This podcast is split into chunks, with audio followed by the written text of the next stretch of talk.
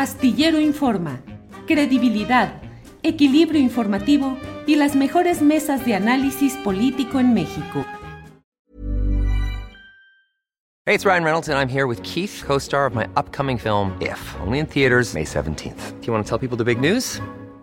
All right, I'll do it. Sign up now and you'll get unlimited for $15 a month in six months of Paramount Plus Essential Plan on us. Mintmobile.com slash switch. Upfront payment of $45 equivalent to $15 per month. Unlimited over 40 gigabytes per month. Face lower speeds. Videos at 480p. Active Mint customers by 531.24 get six months of Paramount Plus Essential Plan. Auto renews after six months. Offer ends May 31st, 2024. Separate Paramount Plus registration required. Terms and conditions apply if rated PG. Hey, I'm Ryan Reynolds. Recently, I asked Mint Mobile's legal team if big wireless companies are allowed to raise prices due to inflation. They said yes. And then when I asked if raising prices technically violates those onerous two-year contracts, they said, what the f*** are you talking about, you insane Hollywood ass?" So to recap, we're cutting the price of Mint Unlimited from $30 a month to just $15 a month. Give it a try at mintmobile.com slash switch. $45 upfront for three months plus taxes and fees. Promoting for new customers for limited time. Unlimited more than 40 gigabytes per month. Slows. Full terms at mintmobile.com.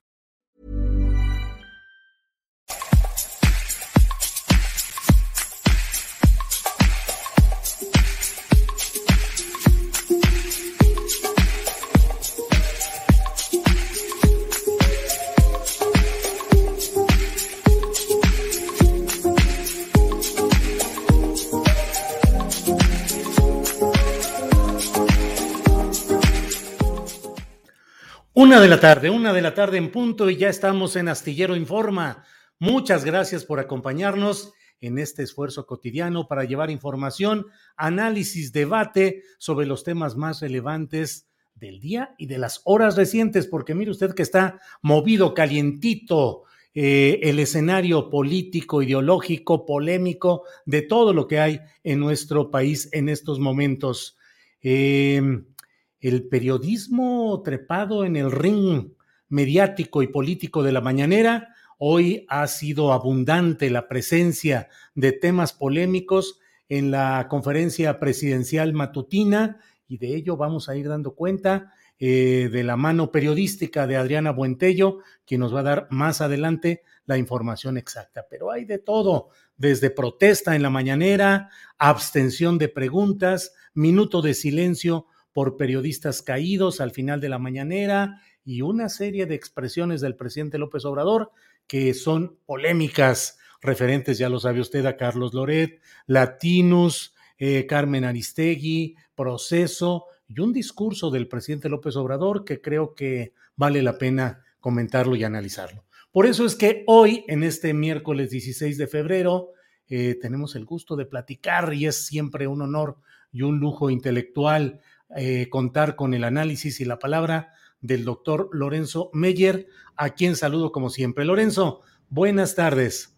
Julio, espero que sean buenas las tardes para ti, para mí también. Esperemos. Para el país, ¿cómo están siendo las horas, las mañanas, las tardes y las noches, Lorenzo? Bueno, eh, interesantes y eh, polémicas. Quizá la parte más eh, eh, sensible y difícil es el futuro inmediato. Creo que se está decidiendo en buena medida el futuro de los siguientes tres años y ya estamos en el, eh, la entrada al 2024 políticamente hablando. Ya la segunda mitad del sexenio de Andrés Manuel López Obrador y se está pensando por parte de las dos grandes fuerzas que ahora se enfrentan políticamente en México, cómo se va a desarrollar el eh, momento cumbre de la elección del 24, puesto que la eh, revocación del mandato que pudo haber sido, pudo haber sido un campo de batalla, ya no lo es. Eh, las circunstancias eh, llevaron a que el eh, presidente ganara esa batalla y la oposición ya dejó el campo em, en poder del presidente, pero el siguiente campo de batalla se está ya, eh, estos ya son los prolegómenos. es un campo que, no sé, eh, lo eligió en parte el presidente, lo eligió en parte la oposición. Las mañaneras. A partir de Houston. Eh, sí, pues es que las mañaneras es algo eh, inédito. Yo no sé de algún otro país donde el jefe de gobierno esté cinco días a la semana en un foro tan, eh, pues tan abierto, tan largo, y eso impone el, el ritmo de la confrontación política. ¿Cómo has eh, visto el tratamiento que le ha dado el presidente al tema de la Casa de Houston y la circunstancia de su hijo José Ramón, Lorenzo? Bueno, eh, para entrarle a eso, eh, quizá en otros sistemas políticos, en otras circunstancias, el Congreso sería el sitio donde se podría presentar esto donde los eh, diputados y senadores debatieran lo de las casas blancas, grises o lo que sea, eh, porque los presidentes o jefes de Estado dan pocas conferencias de prensa. En el caso mexicano, que es muy peculiar, el escenario es con el presidente en el centro. En otras partes, cuando se quiere acusar a un eh, jefe de Estado, a un presidente, eh, de actos indebidos, bueno, pues se usa el, eh, eh, la Cámara de, los Comunes, por ejemplo, en Inglaterra, en el Parlamento, y entonces de los dos lados de las bancadas se paran y hacen preguntas y el otro responde, y bastante, a veces con bastante ruido. Aquí no hay nada equivalente, aquí el Congreso aunque ya tiene eh, cierta importancia, no llega a ser el eh, centro del debate como debería todavía. Entonces, es el presidente, el presidente eh, el que toma el centro del escenario en la mañanera y sobre él se van las fuerzas de oposición. Y quizá la línea de eh, pues una de las líneas más importantes de defensa de Andrés Manuel López Obrador es su eh, insistencia en que hay una, debe, él encabeza un ataque a la corrupción que es endémica en México, que está en todos lados y que es muy difícil eh, acabar con ella, pero sí se puede frenar. Hasta en el caso, sí, perdón, adelante. Entonces sus adversarios eh, usan de este, eh, este lado del debate y en la mañanera se eh, puso lo de la casa de Houston que se quiere hacer como algo similar a lo de la Casa Blanca de Peña Nieto y entonces poner en duda uno de los elementos centrales de la política eh, de López Obrador. Así que la casa de Houston es eso. Pero consideras que en lo de la casa de Houston sí hay indicios suficientes histórica y políticamente para suponer que puede haber conflicto de intereses?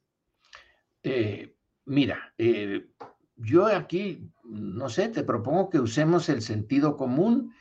Si tú tienes un eh, esfuerzo de Andrés López Obrador de toda su vida, prácticamente toda su vida política, desde que dejó al PRI ahí en,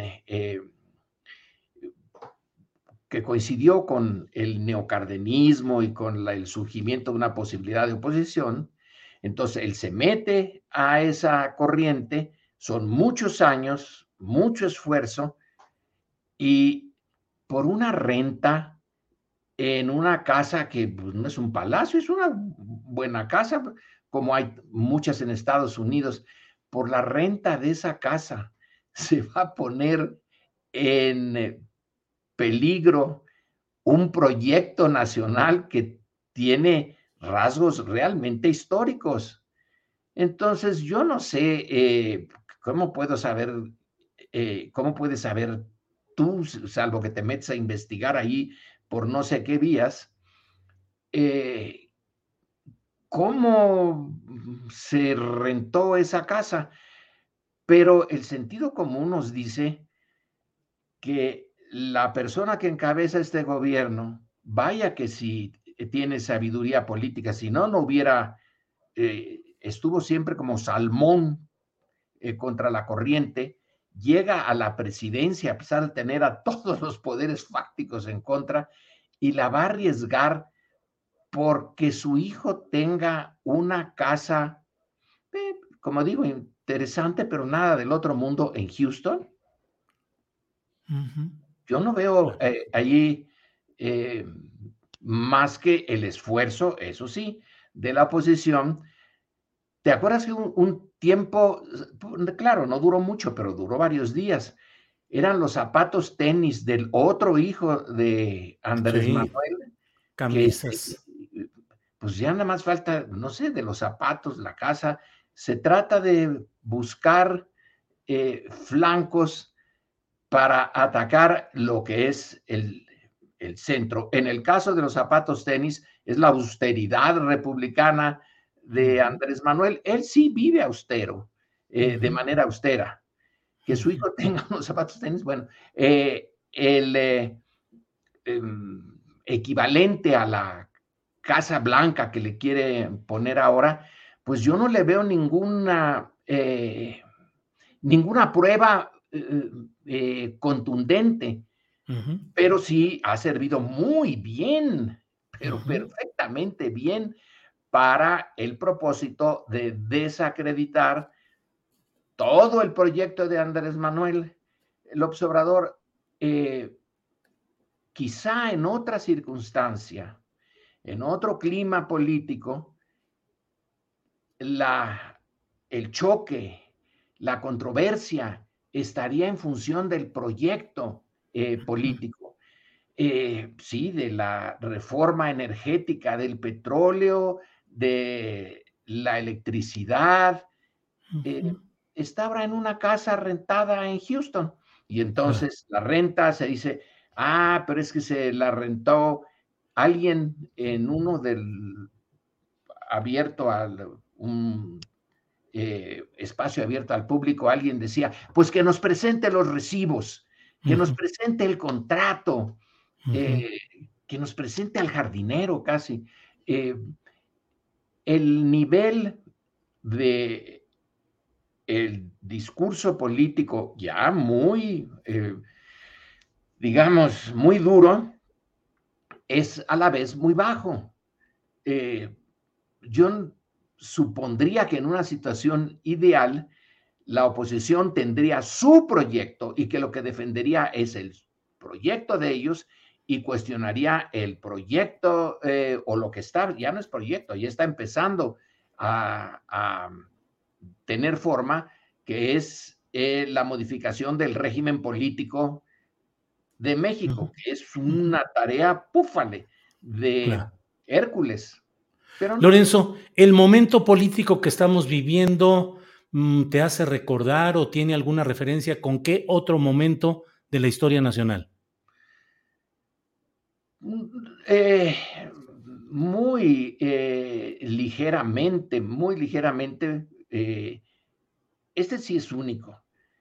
¿Cárdenas Calles? Cárdenas, pero lo que Calles proponía ahí no era un, eh, un proyecto muy claro. Cárdenas sí lo tenía claro. Era la reforma agraria y el apoyo a los sindicatos, el nacionalismo. Eh, Calles no quería ya la reforma agraria, aunque en un tiempo la aceptó. Pero bueno, Calles entonces ya estaba bien comprometido, por ejemplo, con un ingenio en donde había puesto un montón de dinero él, su hijo, sus allegados eh, eh, en, Tamaulipas, si mal no recuerdo. El que por cierto, habían pedido eh, créditos al Banco de México que acababa de formarse y que entonces sí podía dar préstamos. Así que la cosa no es, es, es, bueno, sí, sí se parece, pero aquí estamos hablando de unas, no es calles, aquí son unos intereses creados a lo largo del régimen que Calles contribuyó a crear, claro, pero son inmensamente más fuertes y poderosos que esas eh, inversiones que estaban haciendo entonces eh, Calles, los Almazán y los eh, jefes que habían sobrevivido a todo este proceso de la guerra revolucionaria y de las luchas internas. El grupo de Monterrey era fuerte, pero eh, no como ahora. Los fuertes eran, sí, las empresas extranjeras, en particular los petroleros. Ahora, ¿quién podría ser el que encabeza detrás de, tras bambalinas, todo esto? ¿Carlos Salinas, Felipe Calderón, Enrique Peña o no hay un nombre identificable? Yo no lo, yo no lo identifico, pero eh, Julio, lo interesante es eh, sí, cuando Cárdenas en, chocó, sí había un, eh, una figura que era Calles. Luego salió Almazán. Ahora no veo esa, esa figura, no veo a alguien con el, digamos, los tamaños de enfrentarse a un proyecto que ya está en marcha con otro igual de importante, pero en sentido contrario. Un liderazgo eh, capaz de armar un discurso realmente bueno, político. El discurso que están armando ahora es lo de la eh, Casa Gris en, en, Houston. Es muy poco discurso para enfrentarlo al que está eh, encabezando Andrés Manuel López Obrador, pero los intereses que están detrás de ese discurso medio eh, chapucero y no bien estructurado, sí son muy fuertes, son más fuertes que lo que era Calles eh, y los suyos en esos años 30. Eh, Lorenzo, pero se ha desgastado aceleradamente el capital y la popularidad del presidente López Obrador o es un artificio creado por ese amasijo de intereses en los que destaca lo mediático? Pues me es eh, difícil decirlo. A mí me parece que como se está dando la lucha en un campo que no era, eh, no es el, el, clásico de la política, que es en el de los medios y unos medios que han sido criaturas del eh, régimen autoritario más exitoso del siglo XX eh, en América Latina y quizá en el mundo, ¿eh? porque sistemas dictatoriales sí los ha habido muchos, pero autoritarios, que es esa mezcla de dictadura con democracia que está en el medio, pues pocos. Entonces el mexicano fue muy exitoso y ahí se generaron los medios que ahora están eh, dando la, batalla. Son herederos de esa eh, historia. Y ellos, claro, representan eh, o quieren presentar la, el apoyo a, Andrés Manuel como disminuyendo. Bueno, todo ejercicio del poder disminuye la, popularidad, o casi todos, de quien lo encabeza, pero hasta donde sabemos, todavía sigue teniendo el apoyo mayoritario.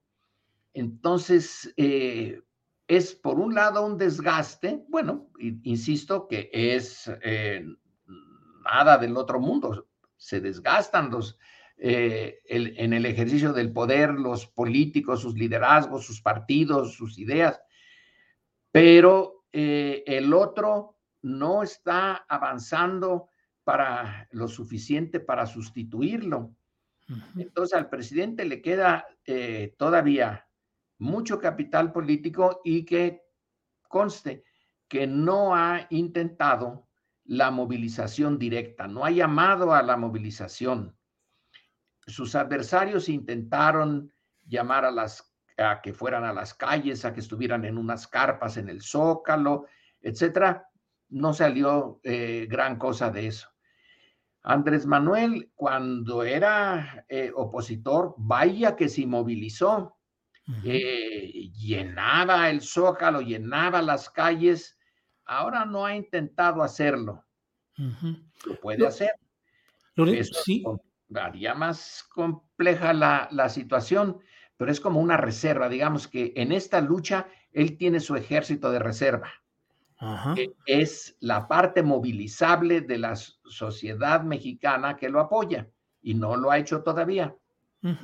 Lorenzo, hay expresiones políticas que no habían asomado. Gobernadores firman eh, una carta de apoyo al presidente López Obrador, legisladores de Morena emiten comunicados en los que llenan de elogios eh, no digo si serán eh, justificados o no, pero sí hay una carga en la cual se le llama incluso que él encarna a la patria y a la nación y criticando a los opositores, tachándolos de traidores a la patria. Del otro lado está pues un desbordamiento de ánimos de los grupos opositores que creen que ha llegado el momento de desatar una virtual insurrección. Algunos creen que tienen más eh, fuerza que los llamados en su momento de Emiliano Zapata y de Francisco Villa. Otra persona puso ahí que, que escuchar esa reunión de voces en, en esta eh, circunstancia llamada Space de Twitter le hacía recordar la Segunda Guerra Mundial, como si estuviera escuchando en la radio cómo iban dándoselos.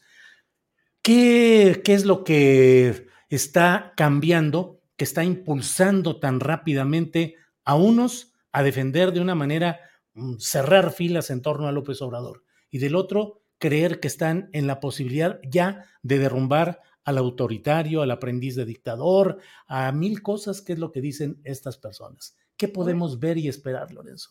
Pues lo, ves desde mi óptica, ¿eh? no, no digo que sea la única ni, ni la mejor, es un proceso muy natural, Julio, la, eh, la división, la polarización, pues es producto del esfuerzo por modificar el régimen. Si no lo hubiera intentado, si hubiera llegado al poder al estilo PAN con eh, Fox y luego, pues, eh, ¿te acuerdas cuando Fox decía que iba por los peces gordos, etcétera?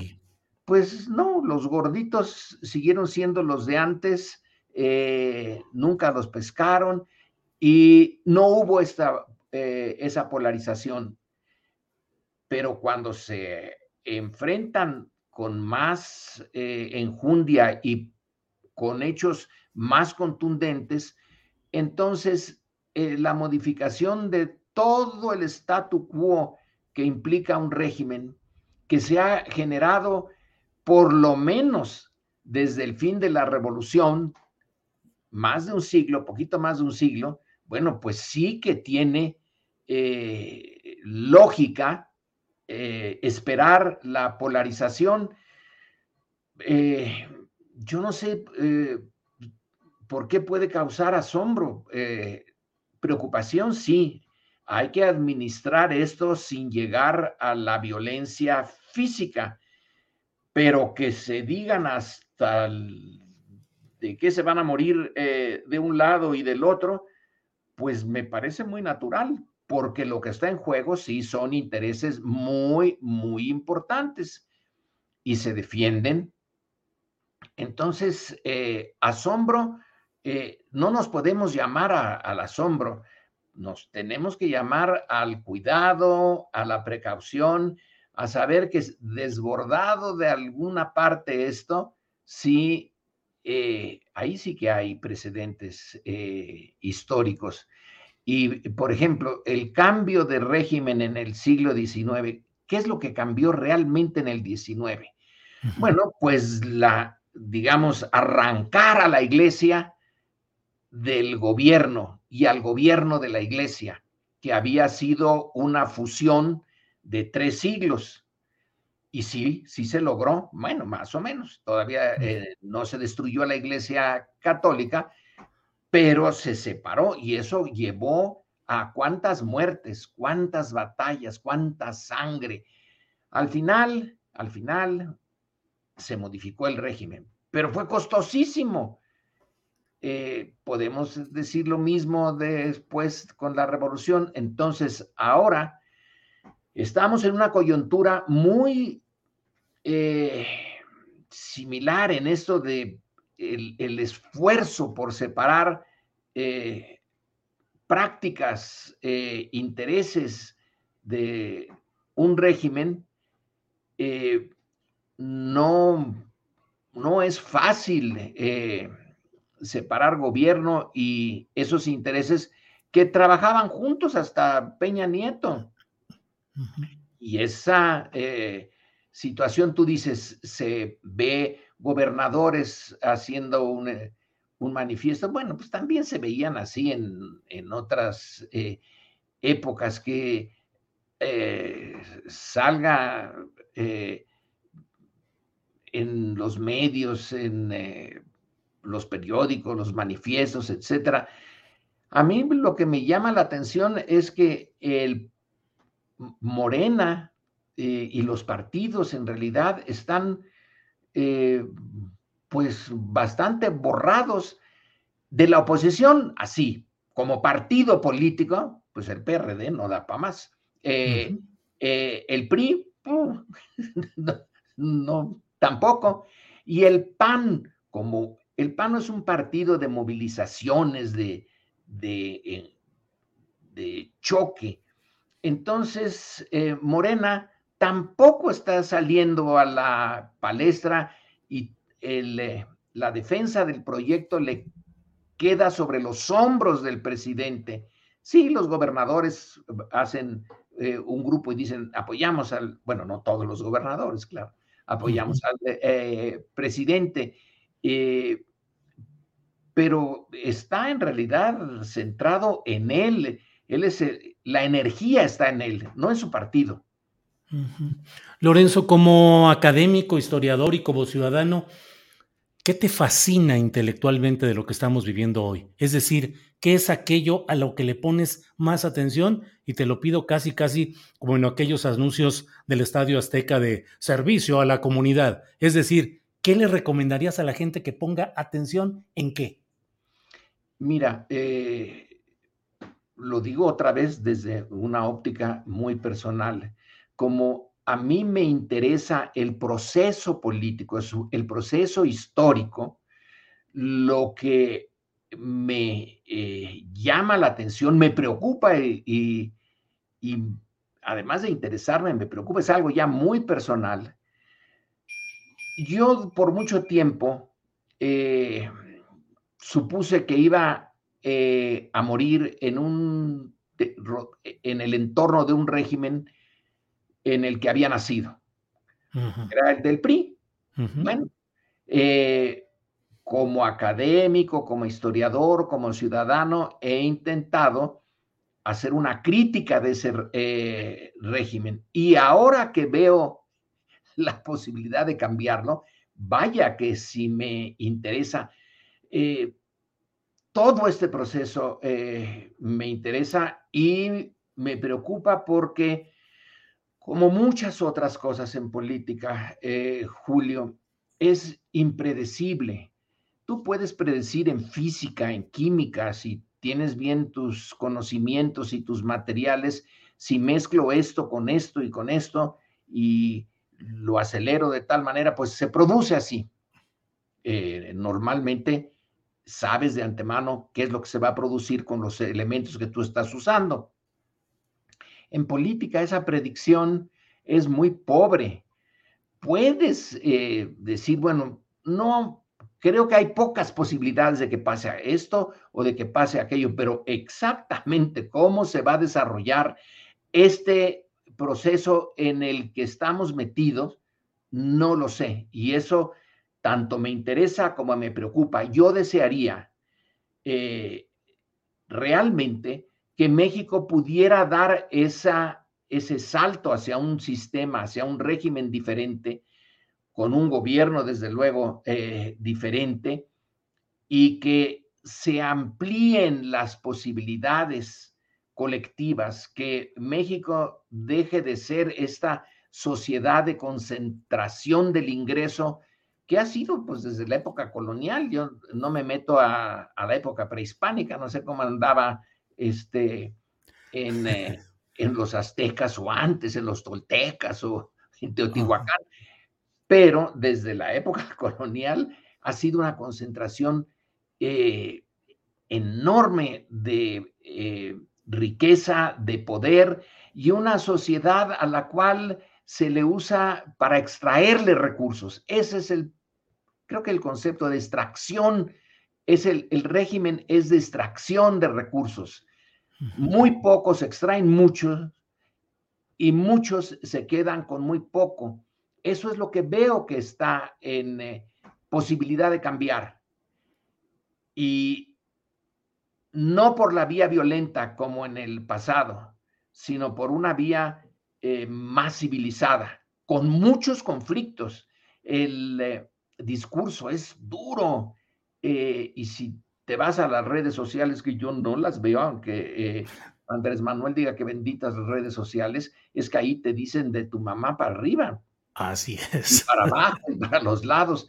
Entonces, ese discurso que puede eh, ser brutal, incivilizado, pero no llega a la violencia. La violencia está por el otro lado, por el lado del crimen organizado. Ese sí no tiene límite en su eh, brutalidad, pero no tiene un contenido político explícito. Usa de los defectos de la política, de los espacios que le deja la política, los manipula, los ha usado bien, pero la esencia del proceso político eh, todavía no, y espero que no llegue a esos eh, momentos de violencia ya abierta. Es mi esperanza. Es la esperanza, así es, Lorenzo. Lorenzo, antes de darte las gracias por esta oportunidad, como siempre, de platicar tan a fondo de los asuntos que pasan en el país, te quiero preguntar, em, hay quienes dicen, la 4T ya se acabó. Ese es el discurso optimista de los que están contra la llamada cuarta transformación. Pero por otro lado te pregunto, no que se haya terminado, pero sí está llegando ya a sus límites reales de transformación institucional? No necesariamente. La 4T puede renovarse en 24, es decir, eh, está eh, encapsulada ahora en un eh, sexenio. Pero el proyecto que siguió al cardenismo transcurrió a lo largo de una buena cantidad de sexenios estilos más o menos eh, identificados con un presidente, pero el eh, proyecto siguió a pesar de las fallas eh, que tenía Alemán. Bueno, pues su falla, entre otras cosas, es su enorme corrupción y la degradación de la política. Luego llega Ruiz Cortines y más o menos detiene ese Em, eh, ese momento de abuso excesivo del poder. Eh, luego llega eh, López Mateos y abre algunos espacios, hace su reparto de utilidades, por ejemplo, que fue uno de sus momentos cumbres. Extrajo recursos de una parte y los pasó a otra, y ahí se la van llevando. Eh, la 4T no está, eh, yo supongo, pensada en un sexenio. Si tú lanzas en la primera parte del sexenio la ofensiva, luego estás ahorita eh, defendiéndola de la contraofensiva de, que, de la derecha, pero van a llegar momentos en las elecciones, por ejemplo, en que se replantea todo y se puede renovar otro liderazgo, otra, eh, otro estilo personal de gobernar y ahí puede seguirle. Eso ocurrió en el pasado, pues si no, ¿por qué tantos sexenios que en el fondo se parecen mucho eh, en, su, en su gran proyecto? La industrialización por la sustitución de importaciones hasta que ya no dio más y ya con de la Madrid, entonces Salinas, y ya de la Madrid lo puso en práctica bien, bueno, pues eh, el Tratado de Libre Comercio y unir la economía mexicana a la norteamericana y ahí a ver cómo le, eh, le hacemos con el neoliberalismo como eh, proyecto. Bueno, ese neoliberalismo duró varios sexenios, se gastó y ahora estamos en otra coyuntura donde puede haber, puede haber cambios sustantivos, pero no tienen por qué necesariamente centrarse en un sexenio. En el caso del cardenismo, sí, sí se centraron en, en el sexenio. Cuando el sexenio de Cárdenas terminó, bueno, ya nadie lo siguió. Esa es una posibilidad. La otra posibilidad es que se produzca algo como ha ocurrido después de la eh, Segunda Guerra Mundial, eh, en que los años 40, 50, 60, los años del milagro mexicano, del crecimiento al 6% anual promedio del PIB, eh, etcétera. Y luego con Salinas y de la Madrid, ese que ahora está llegando o ya llegó a su, a su fin. Así que la 4T, Julio, puede que sí, no, eh, no lo descarto, que se haya agotado pero puede que sea nada más un momento en que se avanza y luego se tiene que defender. Y el que venga tendrá que seguir avanzando si logra que las urnas le den ese, esa capacidad. La oposición va a intentar que las urnas digan no. Curioso, las urnas, eh, si queda eh, la decisión en manos de la derecha, realmente no tienen proyecto más que seguir en la medida en que puedan como antes. Claro. Eh, pues, doctor Lorenzo Meyer, como siempre, muchas gracias a reserva de lo que desees agregar. Y yo solo te diría, si pudieras decirle en un minuto al presidente López Obrador una observación, no sé si un consejo, pero cuando menos una observación sobre lo que está pasando y lo que él está haciendo, ¿qué le dirías así en ese minuto que le dijeras, presidente López Obrador? No, no le diría nada, Julio. No le diría nada porque la responsabilidad del poder es una responsabilidad que nosotros desde fuera, académicos, intelectuales o el ciudadano eh, común y corriente, le es difícil asumirla, eh, entenderla, eh, meterte dentro de ella. yo le diría que siguiera, que siguiera que la historia está en eh, la historia futura de la política mexicana, se está jugando ahora. Y que eh, el ruido y el estruendo no lo eh, no le hagan irse por otro camino, que le siga en el proceso de cambio, que además no es un proceso eh, realmente revolucionario, es un proceso muy paulatino, muy reformista y que siga tratando de poner a México en eh, tono con la modernidad, que se fije mucho en la economía y en la distribución de las cargas que esa economía eh, impone eh, que, siga pensando en eso, en los de abajo, en ese primero los pobres, por más que le digan eh, todo lo que es posible desde la derecha, finalmente tiene ahora, y con esto cierro, el actor externo, Estados Unidos, ya no tiene la obsesión anticomunista que durante mucho tiempo ayudó a que el régimen anterior se mantuviera como legítimo a ojos del sistema internacional y de muchos adentro. porque el anticomunismo fue una fuerza eh, que justificó la, el tipo de sociedad tan injusta que hoy tenemos. Pero no, no iría yo más allá de eso. Lorenzo, te agradezco mucho, te agradezco mucho las clases de análisis político, de contexto, de historia. Coincido en que cuán difícil es darle un consejo o una sugerencia o una observación a quien está en el centro de la actividad política, tiene información privilegiada sobre lo que está sucediendo y tiene mil factores de presión, eh, de exigencias y de compromisos históricos o con su proyecto. Cuán difícil es todo eso. Así es que. Y de, y de experiencia, Julio. De experiencia. yo no tengo, eh, yo no sé tú cómo consideres la, la tuya, pero tiene una experiencia eh, que le ha costado decenios. Eh, la ha asimilado y por eso ha llegado a donde ha llegado.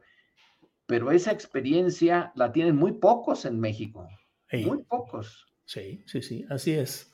Lorenzo, muchas gracias de verdad por esta oportunidad y seguiremos platicando que hay mucho de lo cual seguir en contacto, Lorenzo. Y que Astillero eh, se mantenga también a pesar de todo, contra viento y marea, lo necesitamos, Julio. Te agradezco mucho tus palabras, Lorenzo. Muchas gracias. Seguimos en contacto. Buenas tardes. Hasta luego.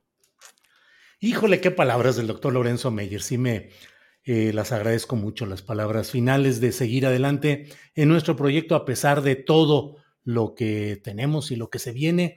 Bueno, pues ahí seguimos adelante. Mire, para continuar con nuestro programa, digo, y qué buena clase. Siempre digo que estas entrevistas con el doctor Meyer las hago sentado en mi pupitre, viendo, al, escuchando al maestro de todo lo que nos dice y nos comparte. Bueno, vamos ya, continuando con nuestra programación de este día miércoles 16 de febrero, con quien fue coordinador de información en programas de Carlos Loret de Mola en Televisa y en otros espacios. Juan Manuel Magaña. Juan Manuel, buenas tardes. Mira, Julio, para continuar un poquito con lo de Lorenzo, a mí también me agrada muchísimo lo que están haciendo ah, en, Astillero. ¿eh? Así que muchos años para adelante. Gracias. Juan Manuel, gracias. Pero este, ¿ibas a decir algo? No, no, no, adelante, por favor, Juan Manuel, adelante. Bueno, ok. Mira, para establecer de una vez el tema, eh, recordarás el afer ese de Laura G con Loreto. Sí. Ok. O sea, no me interesa a mí el lado morboso del asunto ni tampoco me interesa meterme en la vida privada de nadie, ¿no? Eh, eh, o sea, en eso no me meto. Pero aquí sí hubo un asunto que interesa a lo público. Estamos hablando, y, y, bueno, y que tiene que ser explicado a la sociedad, ¿no? Sí. Estamos hablando de 2011, creo que fue en septiembre, una cosa Y este, y bueno, ya sabemos que sí es un escándalo, etcétera, etcétera. Pero te digo que a mí no me interesa eso. Pero sí preocupó el asunto a la televisora. Y la televisora tomó medidas. Y, e investigó o trató de investigar cómo estuvieron las cosas. ¿Y sabes qué fue lo que hizo para querer llegar al fondo? Bueno, pues se fue al polígrafo y se lo aplicaron a Laura allí y al chofer de Carlos Loret. Ese es un asunto fascistoide, ¿eh?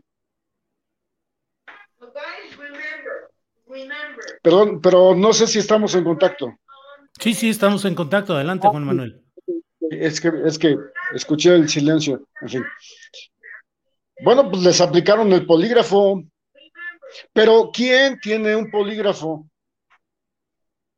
Dime qué empresa tiene un polígrafo para medir a sus trabajadores. Por supuesto que ninguna. Y entonces, ¿de dónde lo sacaron? En ese tiempo estaba Miguel Ángel Mancera como procurador. Y pues de ahí salió. De ahí salió el polígrafo que aplicaron a Laura y a su chofer para saber la verdad de un asunto privado al que no nos metemos, pero que interesaba a la empresa esclarecerlo. Juan Manuel. Hasta donde yo tengo conocimiento del asunto, tengo fuentes. Hasta donde yo tengo conocimiento del asunto, eso fue lo que pasó. Son recursos pagados por los contribuyentes. Pero no solo eso. O sea, ese fue, ese es un asunto inmoral. Eso es corrupción. Corrupción plena. Entonces, aquí lo que hay es un asunto de que debe de haber un registro en la Procuraduría, a menos que lo hayan borrado, de una salida de un recurso para tales fines, ¿no? Pues ahí yo creo que Claudia Sheinbaum podría investigar y podría informarnos de qué fue lo que pasó. Ajá, Juan Manuel, pues este tipo de señalamiento siempre se dice, bueno, ¿cuáles son las pruebas? ¿Qué, ¿Cómo podemos sustentar lo que nos estás diciendo, Juan Manuel? Yo te lo estoy comentando. Te lo estoy comentando. Yo tengo fuentes, soy periodista, Julio. Lo que te estoy comentando es porque lo sé. Casi, casi que me dirías que lo viste. No, no lo vi. Pero tuviste testimonios de gente que sí lo vio. Pero sí directo. Sí, pero no te puedo decir. Y tú lo, entiendes, tú lo entiendes. Pero lo que te digo está así en firme. ¿Y cuál fue el resultado de ese examen de polígrafo? ¿Supiste? No, ya no. Ya no. ¿Supiste que hubieran aplicado ese mismo tipo de pruebas a otros casos o a otras personas de la empresa Televisa?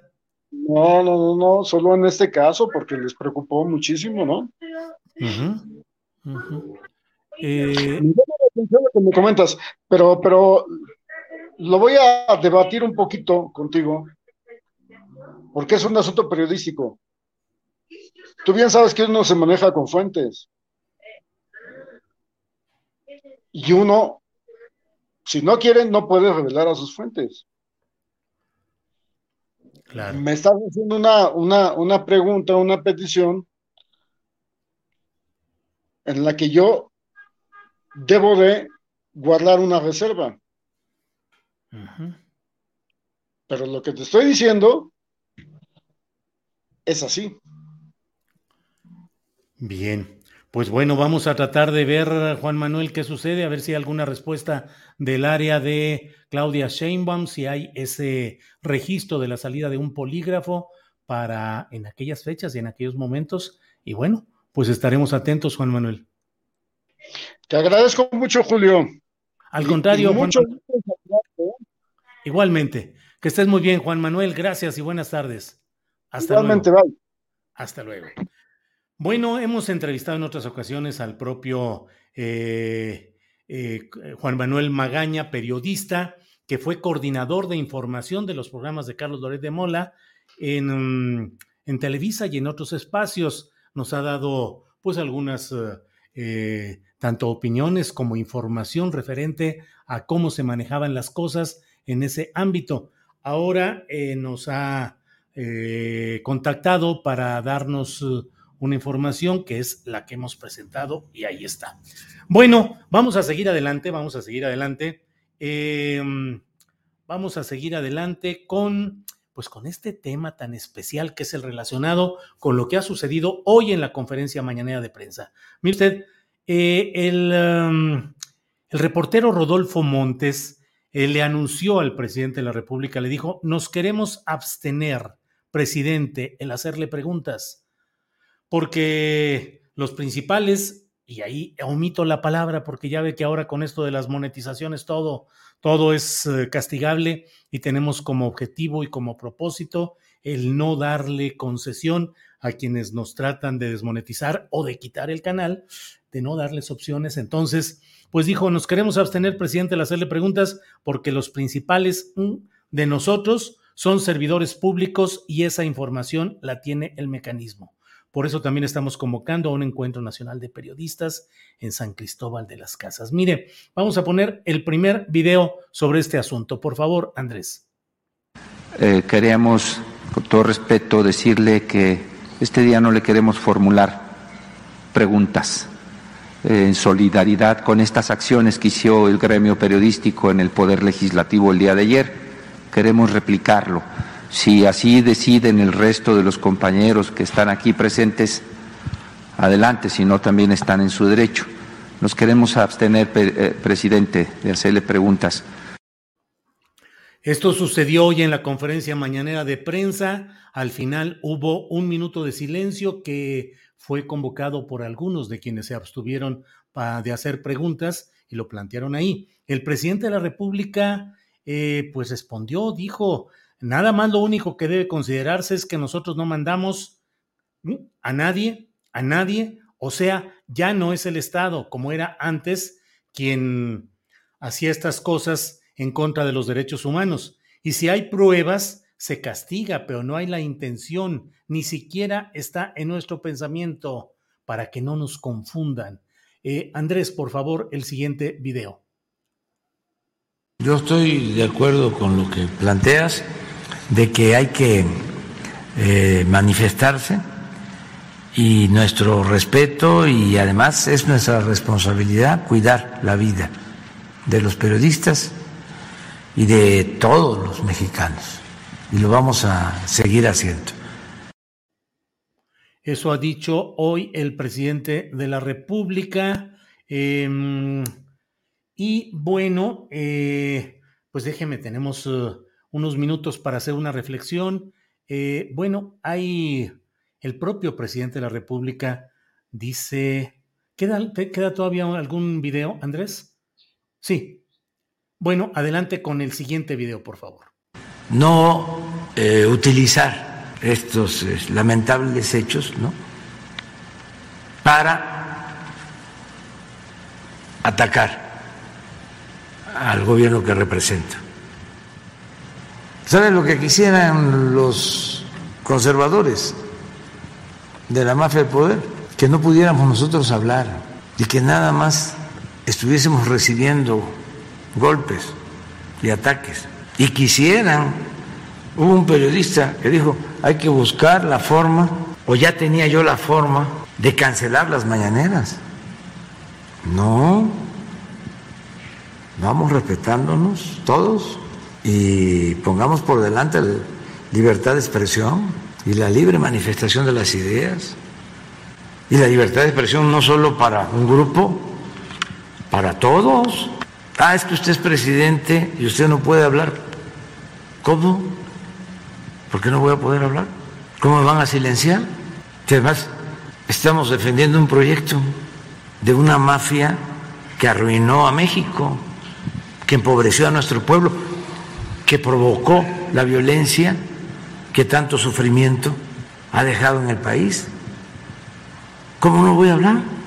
¿A qué vine pues aquí? ¿Para qué me eligieron? No, estamos aquí para transformar y ojalá y lo vayan comprendiendo. Y si no, pues ofrecemos disculpa por las molestias que causan nuestras acciones, nuestro proceder, pero vamos a seguir adelante y no tenemos ningún problema de conciencia. Nosotros respetamos la vida. Pues mire, en el centro del debate político se ha colocado ese paquete de turbulencias, inconformidades genuinas, legítimas respecto a la situación de los periodistas en el país y también de una serie de ajustes, de lances, de envites, es decir, de estrategias que están utilizando también la circunstancia periodística para tratar de confrontar el poder político de eh, Andrés Manuel López Obrador y lo que implica y conlleva la llamada cuarta transformación. Hoy es un día muy cargado de todo este tipo de información.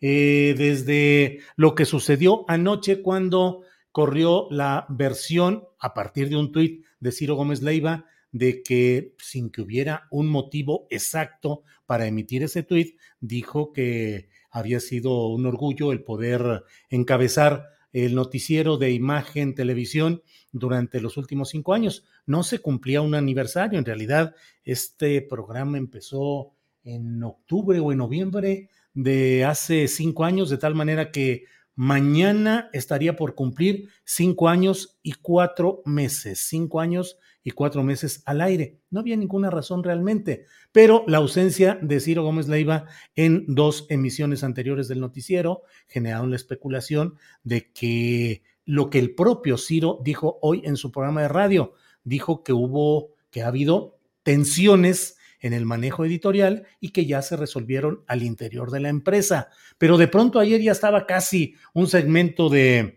de los opositores al presidente López Obrador, ya estaban con las pancartas para hacer otro space u otro programa que dijera, todos somos Ciro y entonces culpar. Desde ayer corrieron las interpretaciones en las cuales ya de antemano se juraba y se perjuraba que había un uh, ataque del presidente López Obrador que estaría doblegando a los directores, a los dueños de los medios de comunicación televisiva pública, perdón, eh, abierta, la televisión abierta, eh, Imagen, Televisa, Televisión Azteca, para que no se informara sobre este conflicto que tiene como fondo la Casa de Houston, las publicaciones de Latinos y de eh, Mexicanos contra la Corrupción y la Impunidad.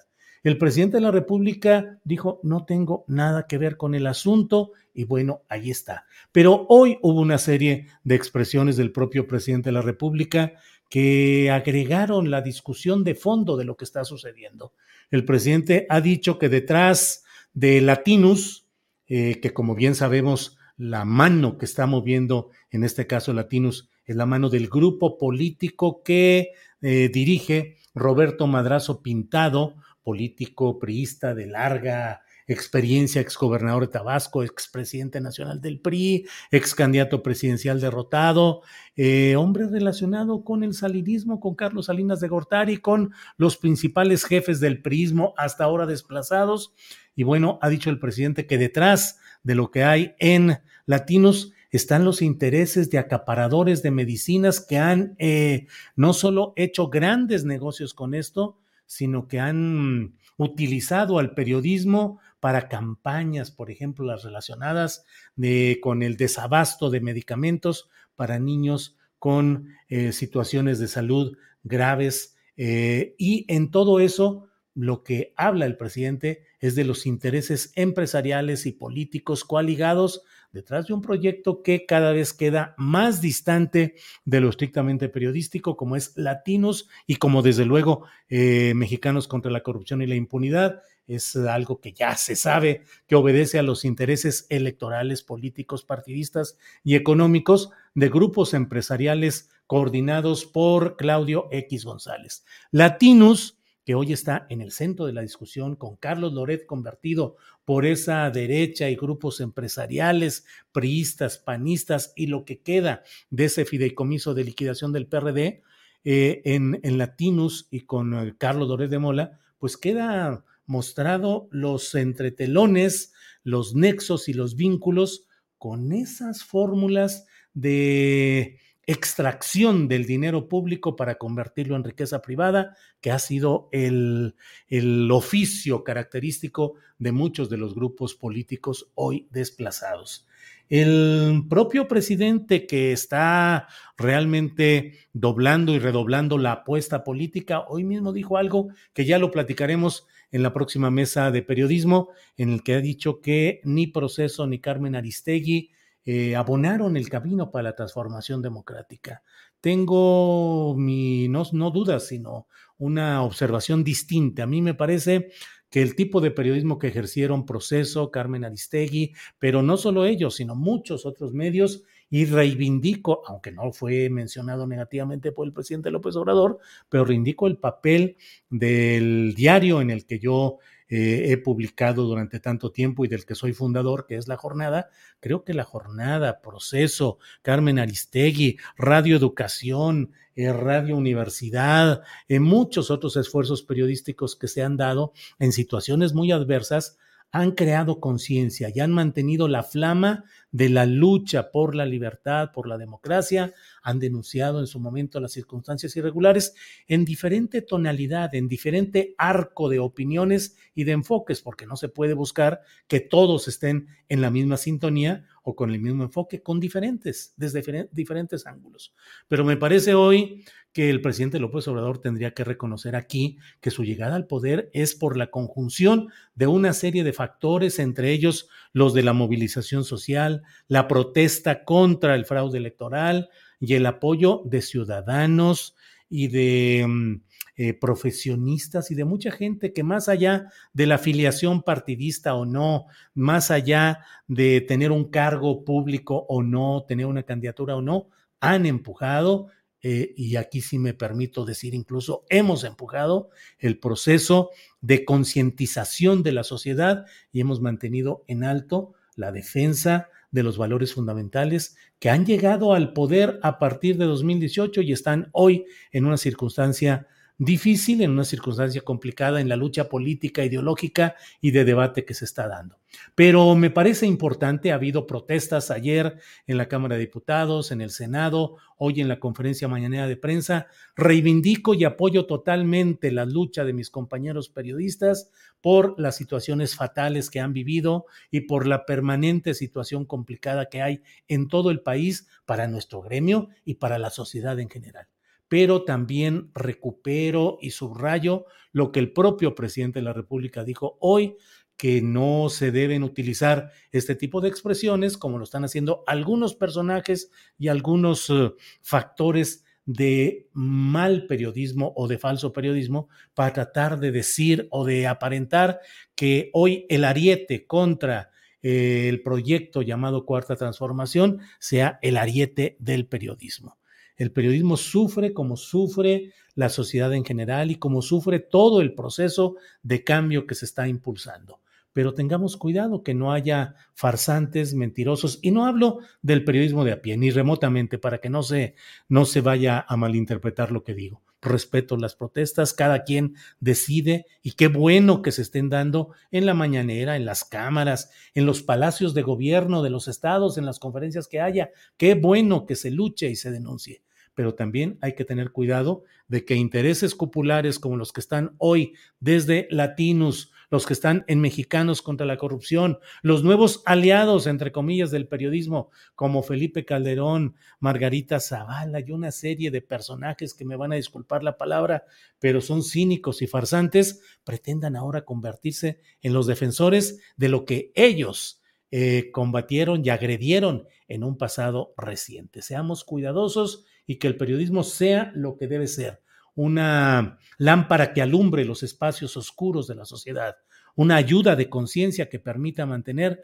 los valores y los criterios a salvo del acecho de los poderes y los pleitos de las élites. Ese es el periodismo y sobre y por él hay que seguir luchando. Bueno, ya después de que me eché aquí este rollo de desahogo eh, eh, discursivo o analítico, muchas gracias por seguir aquí con nosotros. Y bueno, le voy a, le voy a decir que eh, tenemos además hoy, miércoles 16 de febrero, son las 2 de la tarde con dos minutos, y ya estamos con la posibilidad de irnos a la mesa de periodistas. Ahí está Arturo Cano. Arturo, buenas tardes.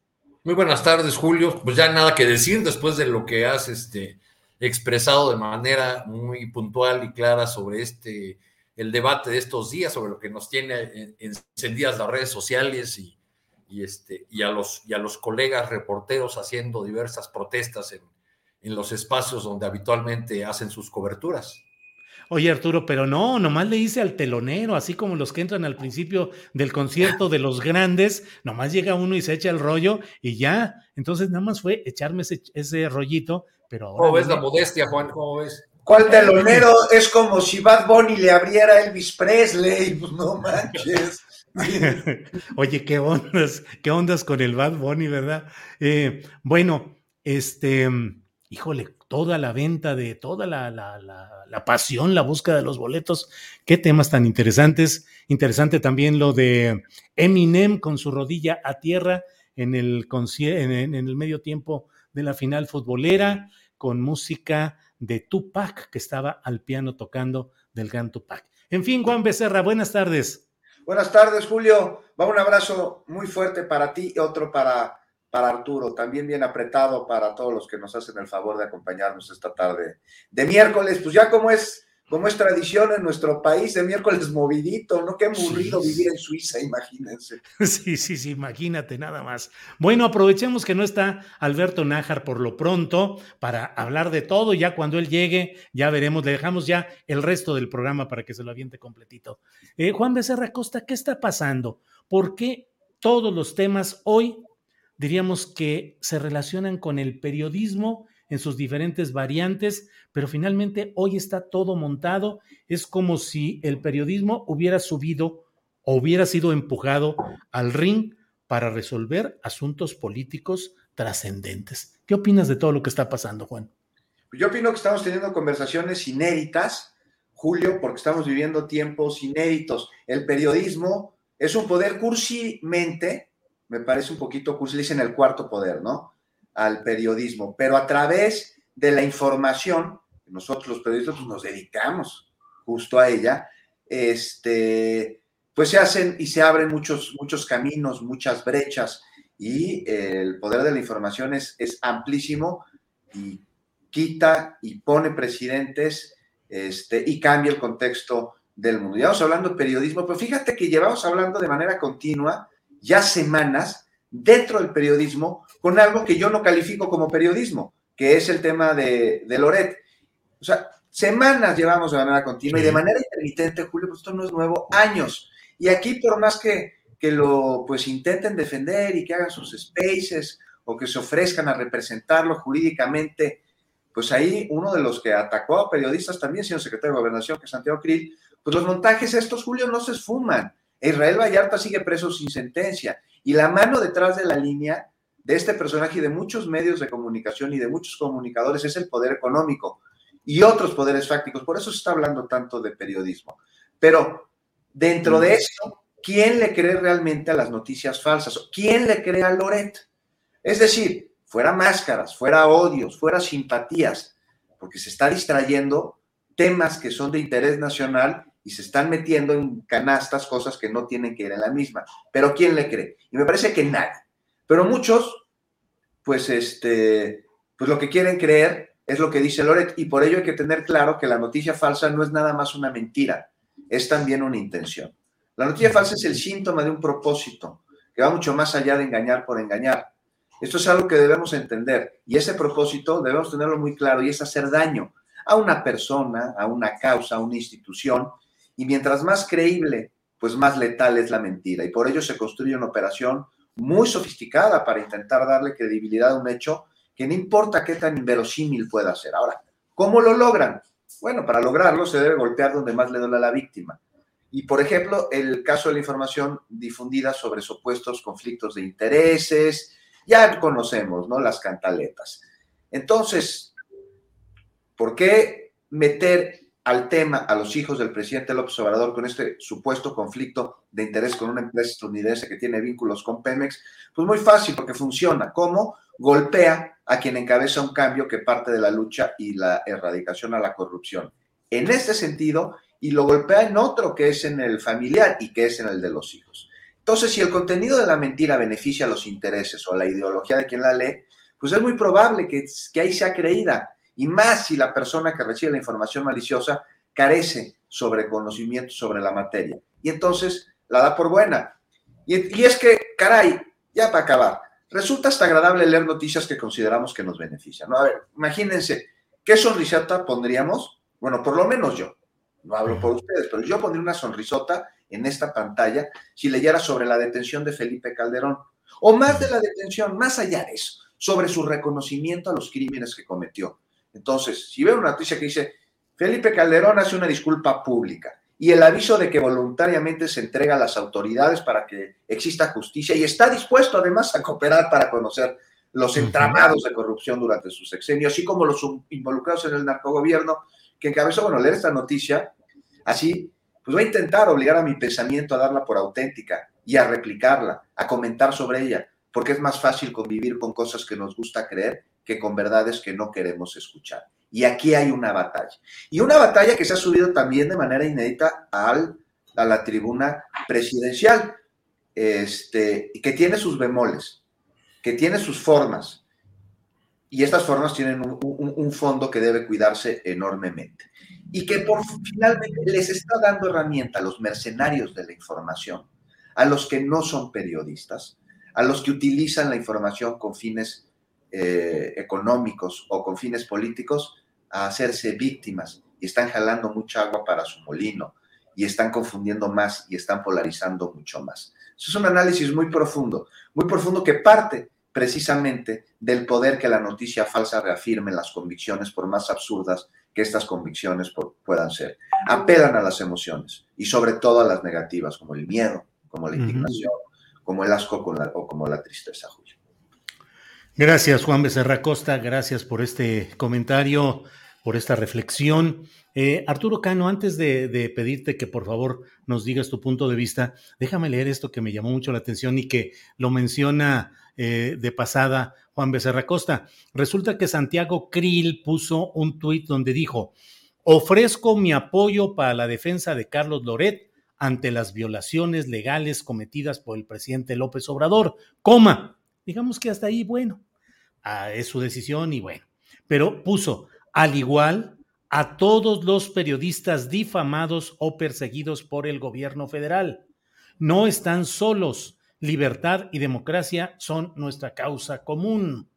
Y le responde el periodista Jesús Lemus, que recordemos que estuvo encarcelado por haber señalado las relaciones de Luisa María Calderón, conocida como la Cocoa, eh, con uno de los operadores de ese negocio que no menciono para que no nos desmoneticen. Eh, pues entonces ahí eh, le responde Jesús Lemus, señor Krill, ahora que defiende periodistas, le tomo la palabra. Estoy buscando abogado para llevar ante la Corte Interamericana de Derechos Humanos a Felipe Calderón por mi encarcelamiento injusto de tres años. ¿Le entra?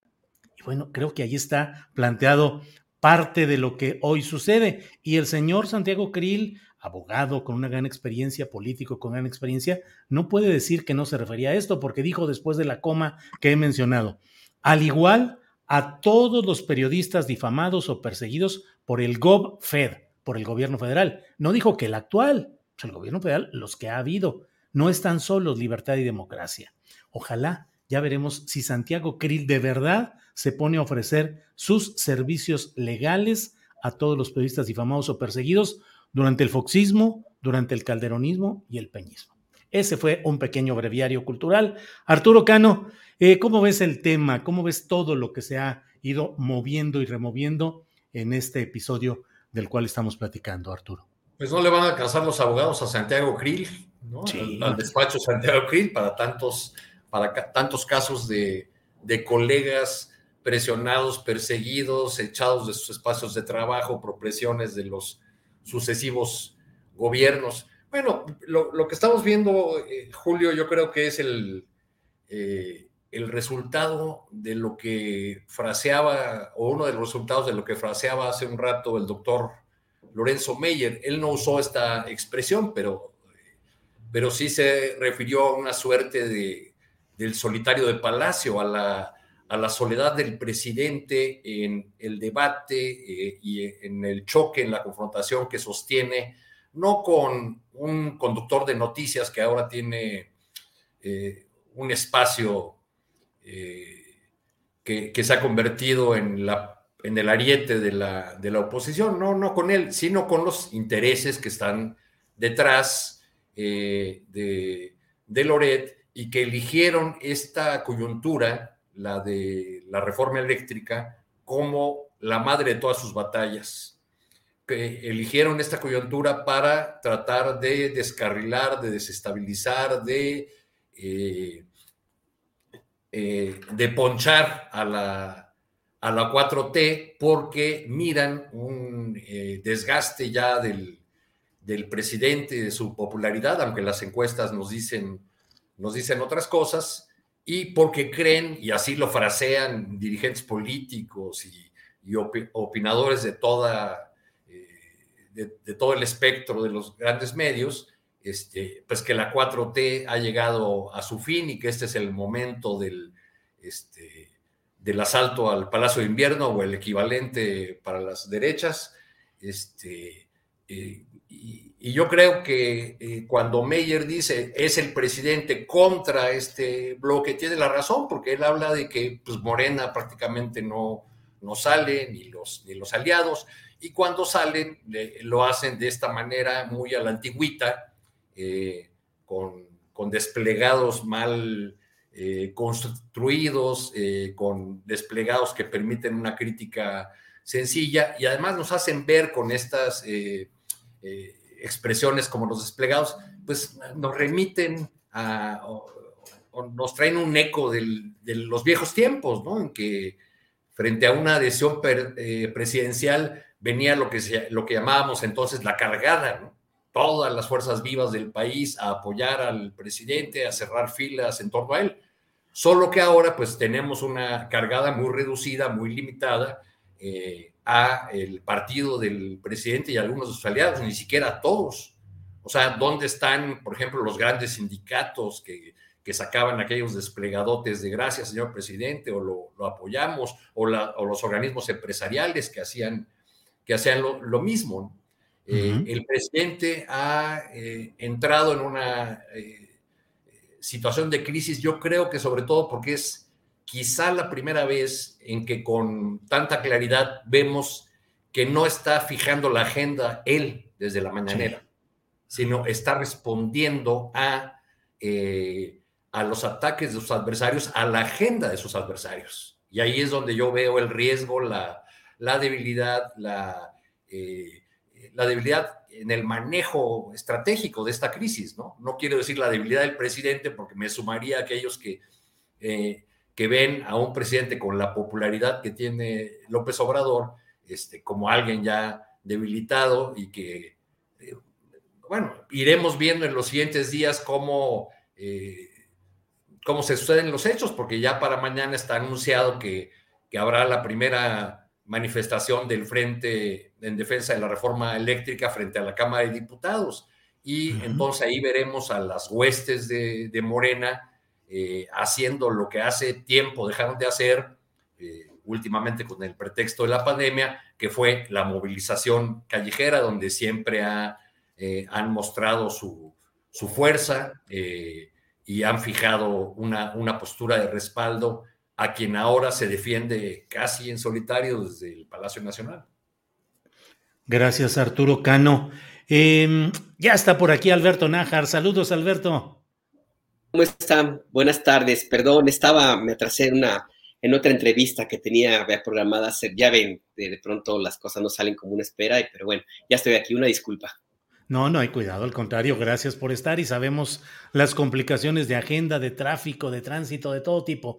Así es que bueno, Alberto, estamos hablando pues sobre el tema, ya lo sabes, de cómo va el tema, este tema del periodismo con sus diferentes eh, eh eh, amplitud de interpretaciones que podamos tener, el que es tripulado y es nefasto, el que es honesto y crítico, en fin. Pero, ¿qué opinas de lo que se está viviendo, de la postura del presidente López Obrador, de lo dicho hoy en la mañanera? En fin, tu primera impresión, por favor, Alberto. Mira, yo tengo la impresión que tenemos ahora mismo una serie de monólogos eh, y que han imposibilitado que, que, no, que se escuchen las diferentes partes. Por un lado, tenemos a una buena parte de los medios de comunicación tradicionales eh, que han insistido en hacer caso omiso a todos los señalamientos que ha habido sobre lo que están publicando. Y me refiero concretamente al tema este de la casa eh, donde vivió el hijo mayor, el presidente López Obrador, que ha sido señalado como que no hay conflicto de interés.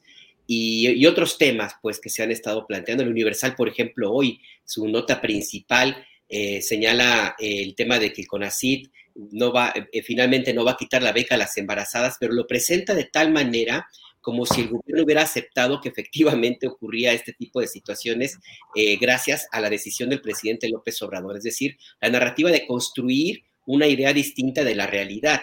Bueno, pues en, esa, en, ese monólogo se han, permanecido eh, planteando y repitiendo y repitiendo y repitiendo lo mismo con la idea de, o la esperanza de que se convierta en una, en una verdad, pues. Y del lado del presidente López Obrador y de, y de los seguidores, pues, del presidente y de las autoridades, pues también hay un monólogo porque han insistido en hacer una, una eh, caracterización eh, muy general de lo que sucede en el país, por ejemplo, en temas como la violencia hacia los periodistas o hacia las agresiones a los compañeros o también algunos otros temas.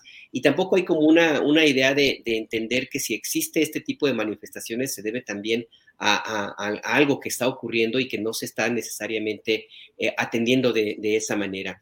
Entonces, sí, yo, yo creo que hay ahorita una, una falta de comunicación, cada quien está montado en su propia esfera y al final del día, pues no hay forma de que se vayan a, escuchar y la audiencia, el público, la gente, pues la que se queda como, como, como volando, ¿no? Y sí, hay algunos temas que también se tienen que tocar eh, de una manera muy abierta. El planteamiento que hace el presidente de la República, que ha insistido una y otra vez en que se transparente quién financia a, los medios de comunicación, habría que tomarlo con, alguna, eh, con pincitas, porque por, el lado de la, del dinero público, pues sí, tendría que haber un una, eh, reconocimiento muy, muy claro de los medios si es que lo deciden así, pero en, otro, en otros casos yo no sé hasta qué punto sea necesario que se haga este tipo de, de planteamiento. Yo creo que lo que tendría que hacerse ahí más bien es como que la, gente pues elija qué medio es el que está cumpliendo con los estándares de ética y de corroboración de datos y de información veraz y comprobada sin manipulaciones y con eso se quede, ¿no?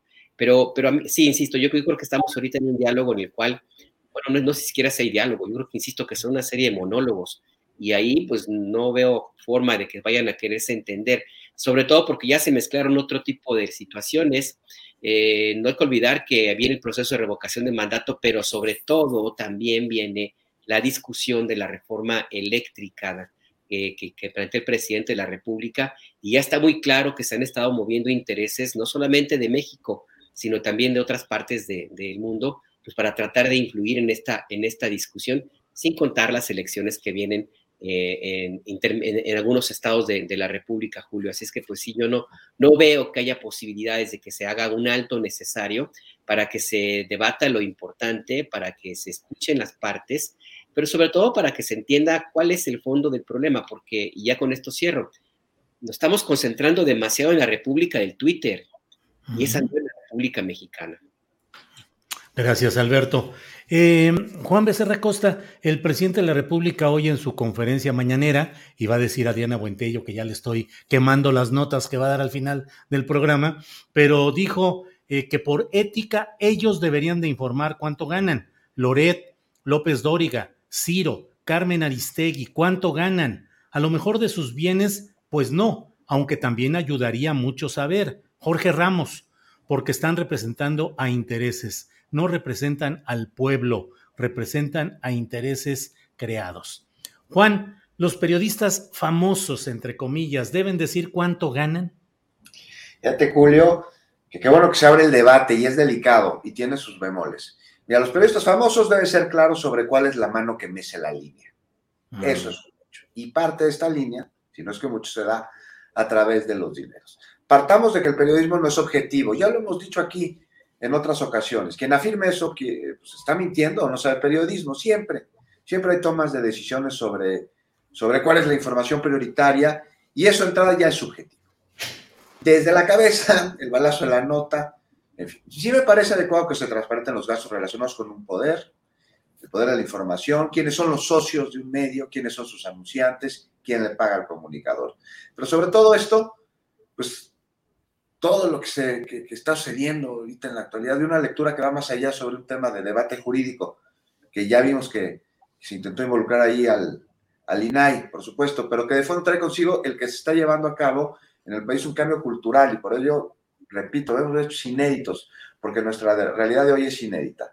O sea, la carta que envía el presidente al INAI, en la que básicamente solicita dos cosas, ¿no? Conocer los ingresos y, este, y de quién provienen, de Loret, y que en caso de que esto no se pueda, pues que el INAI diga si se puede dar estos datos y conseguirlos el presidente y darlos a conocer. Bueno, las situaciones ya sabíamos, no iban a ser negadas por el, por el, por el INAI, no tiene facultades. Sería ingenuo creer, además, que el presidente envió, este, envió esta carta esperando una respuesta afirmativa por parte del INAI, y me parece que aquí está parte de la nota.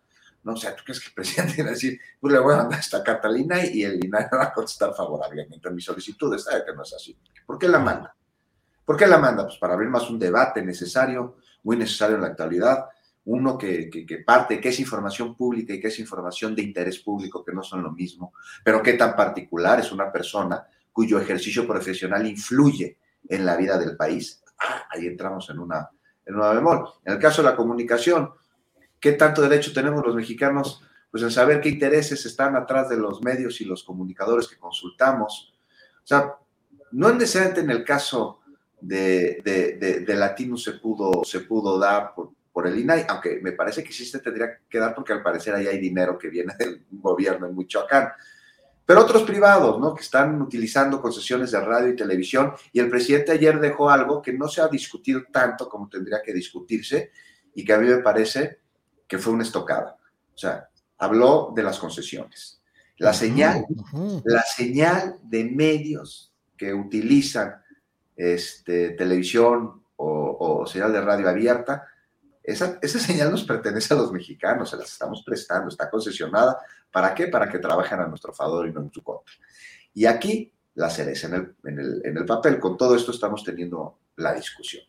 ¿Por qué? ¿Por qué no había existido antes las condiciones para, este, para que se pues, lo que estamos viviendo actualmente? Y entonces, al ser la, la señal pública concesionada a privado, pues ya me parece que entra dentro de otra canasta y que por el interés de las audiencias y como parte del derecho de las audiencias, sí se tiene que saber de dónde viene el dinero. Por otro lado, también hay un grave riesgo porque vivimos en un país, en un mundo lleno de delincuencia y que la gente sepa cuánto gana un periodista que gana mucho dinero, pues lo pone, lo evidencia y, como blanco de la delincuencia. Entonces tiene que plantear muy bien cómo se tendría que manejar esta información. Y por eso te digo que la cereza en el papel es el debate, porque este debate podría devenir en una reforma que dijo que el presidente que él no le va a entrar porque no le va a dar tiempo, que involucraría al Instituto Nacional de Acceso a la Información.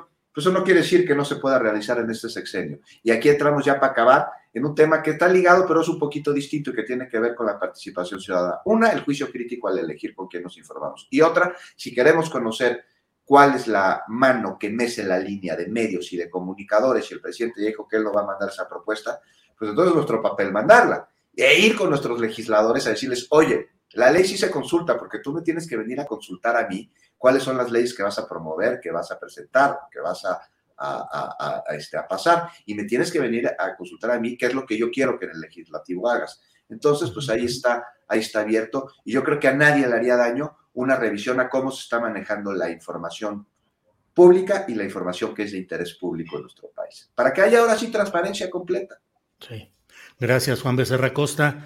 Eh, Arturo Cano, ¿qué opinas sobre este tema de, de los famosos deben decir cuánto ganan? Y el otro tema que en el cual yo coincido con Juan Becerra Costa, que es eh, esa frase, esas palabras que dejó por ahí el presidente López Obrador en su en, su, en una de sus alocuciones, yo la destaqué incluso en alguna de las columnas de esta semana, el hecho de decir, bueno, la, la cuestión es que son medios que tienen concesiones públicas, concesiones del Estado mexicano y tienen una responsabilidad pública. ¿Qué opinas de los dos temas, Arturo? Las ganancias y el saber eh, la situación de los medios concesionados. Pues en el segundo punto eh, ha faltado la, voluntad de Morena y su mayoría legislativa para, para regular y para aprobar incluso leyes que ya están ahí guardadas en la, en la congeladora legislativa. Es, eso podría, podría avanzarse. Del otro tema, pues coincido con Juan, es un asunto puramente político, no creo que el presidente eh, esperara que, que, hubiese una respuesta positiva del INAI, es más, hace rato ya ya empezó por ahí a circular la respuesta firmada por la consejera presidenta del Instituto Nacional de Acceso a la Información, Blanca Lilia Ibarra, en, la que le dice al presidente que no tienen facultades legales para hacer lo que, lo que solicita. Pero lo que está tratando el, presidente, ya que lo llevaron a ese terreno eh, o a esa eh, agenda, eh, que es la agenda de la oposición, pues es de desacreditar o de quitarles calidad como críticos a, estos personajes, a estas caras visibles de eh, o vocería de, los grupos de interés económico y político que, se oponen a, su proyecto, que se oponen a la, a la 4T. Bien, gracias. Arturo, nada más de pasadita, eh, dado que tú conoces muy bien todo lo que ha sucedido en varios países de Sudamérica, particularmente, Mm, el gobierno del presidente López Obrador está entrando en un camino que puede llevar a confrontaciones fuertes del gobierno en turno con los poderes periodísticos, como sucedió en Ecuador, en Brasil, en Venezuela, en otros países. It's that time of the year. Your vacation is coming up. You can already hear the beach waves, feel the warm breeze, relax and think about work. You really, really want it all to work out while you're away. Monday.com gives you and the team that peace of mind. When all work is on one platform and everyone's in sync, things just flow wherever you are. Tap the banner to go to Monday.com. Hey, it's Ryan Reynolds, and I'm here with Keith, co star of my upcoming film, If, only in theaters, May 17th. Do you want to tell people the big news? All right, I'll do it. Sign up now and you'll get unlimited for $15 a month in six months of Paramount Plus Essential Plan on us. Mintmobile.com slash switch. Upfront payment of $45 equivalent to $15 per month. Unlimited over 40 gigabytes per month. Face lower speeds. Videos at 480p. Active Mint customers by 531.24 get six months of Paramount Plus Essential Plan. Auto renews after six months. Offer ends May 31st, 2024. Separate Paramount Plus registration required. Terms and conditions apply if rated PG. Sin duda. Yo creo que el frente periodístico es eh, uno más eh, de, esta gran línea de, un presidente que se ve a, sí mismo como representante de la mayoría eh, desposeída, de la mayoría permanentemente empobrecida, este, él lo ha dicho en muchas ocasiones, hay una, no todos tenemos que estar de acuerdo, eh, esta concepción del país de 60-40 o 70-30, como lo, como lo queramos ver, pues está muy presente. Para no hablar de, eh, de Chávez o, de alguien que les hace demasiado ruido a los opositores, pongamos los casos de Lula o de Correa. Hubo una permanente confrontación con eh, los medios de, de comunicación con medios que además respondían a intereses muy, muy claros y que nunca iban a, eh, a estar del lado del, eh, de un proyecto, digamos, progresista en el que no se vieran representados. Yo difiero de Juan cuando dice que nadie le cree a Loret de Mola. Hay un sector de la población que sí le cree.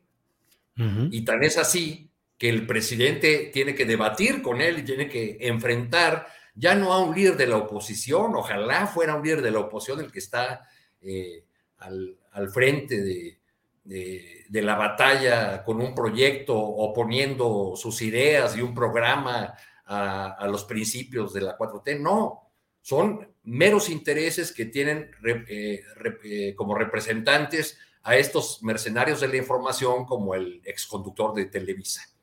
Pero el, gran problema que tenemos, eh, vuelvo al, doctor Meyer, ¿no? Es la, eh, pues la ausencia de, otras voces, que el presidente concentra todo. Eh, Vicente Fox tenía un traductor, ¿no? Nos decía lo que quería decir el... Rubén Aguilar. Sí. y con el presidente López Obrador del lado de, de los suyos, yo diría que hay cierto temor a equivocarse a la hora de interpretarlo y entonces no saber eh, eh, cómo respaldarlo, porque qué vamos a decir de lo que él diga. Y del otro lado hay un ejército de opinadores, eh, no solamente las, plumas o los rostros que tienen mayor presencia en los medios en los principales medios de comunicación, sino también dirigentes partidistas, todo un ejército de opinadores que no hablan sobre lo que el presidente dice y mucho menos sobre lo que el presidente hace. Hablan sobre lo que el presidente querría hacer o lo que ellos suponen que querría hacer. Es un muy buen ejemplo el que acaba de dar Alberto con esta portada del Universal. No nos informan lo que está haciendo, diciendo o haciendo el gobierno, nos informan lo que suponen, ¿no? Que el gobierno quería hacer con las eh, eh, investigadoras o los científicos embarazadas, ¿no? Entonces, eh, como ese ejemplo, hay muchísimos, ¿no? Abundan los ejemplos de lo que querría, los ataques contra las universidades, la persecución de los científicos, bla, bla, bla. Hay una gran cantidad de una abrumadora presencia de esa opinión, que, eh, de esa línea de, información que está machacando y machacando, no con hechos o dichos del gobierno, sino con las intenciones perversas de un dictador. Sí, sí, sí. Bien, Arturo Gra. Y, bueno, Julio, eh, cuando eh, personajes así enarbolan causas como la libertad de expresión, yo no puedo dejar de, de pensar, están con una buena causa, ¿cuántos de ellos le alzaron la voz, aunque fuera bajito, el día que Felipe Calderón decidió despedir a 44 mil trabajadores de un plumazo, echarlos a la calle? ¿Están con las causas? No. Están por regresar al poder, nada más, es todo, ¿no? Gracias, Arturo. Alberto Nájar, tu opinión sobre estos temas, eh, eh, pues están sobre la mesa pública de discusión en estos momentos y en particular te pediría si nos dieras tu opinión acerca de esa situación de los medios electrónicos, televisión y radio eh, privadas, pero que son concesión pública y si algo se debería hacer en ese tema. Por favor, Alberto. Esa es una vieja discusión y una vieja aspiración de que yo recuerdo inclusive desde cuando estudiaba la universidad y la prepa, hace ya un buen rato, que estaba esta, esta situación de, de decir, bueno, pero pues es que Televisa está utilizando el, espacio del Estado mexicano y tendría que haber alguna regulación. Y una de las explicaciones que había en ese entonces era que esta decisión de, eh, de Azcárraga, Azcárraga Milmo, de, declararse abiertamente un soldado del PRI, un soldado de, del presidente de la República, era pues para tratar de mantener ahí mismo la concesión, que no se moviera, que no se quitara. Esto se convirtió en un ente cuasi privado y durante mucho tiempo pues se dieron hasta por sentado que no habría ningún problema y, sin, inclusive hubo un intento, creo que fue en el gobierno de, Vicente Fox, que se trató de ya terminar con este esquema de las concesiones y, venderlo, pues, para que los medios electrónicos se quedaran con, con, el espacio. Eh, y radioeléctrico, por fortuna, no progresó. Así que me parece que es importante eh, lo que dice el presidente de la República y forma parte de esta estrategia que yo como la veo, es de ir en crecimiento, avanzando, avanzando, en lugar de, ceder a, las presiones que se pudieran entender que quieren hacerle para que, para que ya le baje, el presidente está engallado y está cada vez más aumentando el nivel de la polémica y, de la acción directa. Em, empezó dando a conocer, por ejemplo, en el caso de Loret, eh, la cantidad de dinero que supuestamente gana. Y digo supuesto porque no se ha comprobado que efectivamente sea así. Pero ya después dijo que tenía los datos para, eh, de, los ingresos eh, y las facturas inclusive de lo que cobró el periodista. Y ya después se, ya empezó a hablar abiertamente de quién eh, financia y cuál es el interés detrás de Latinus México y abiertamente empezó ya a mencionar por su nombre y apellido a un personaje que forma parte de su misma historia política, Roberto Madrazo.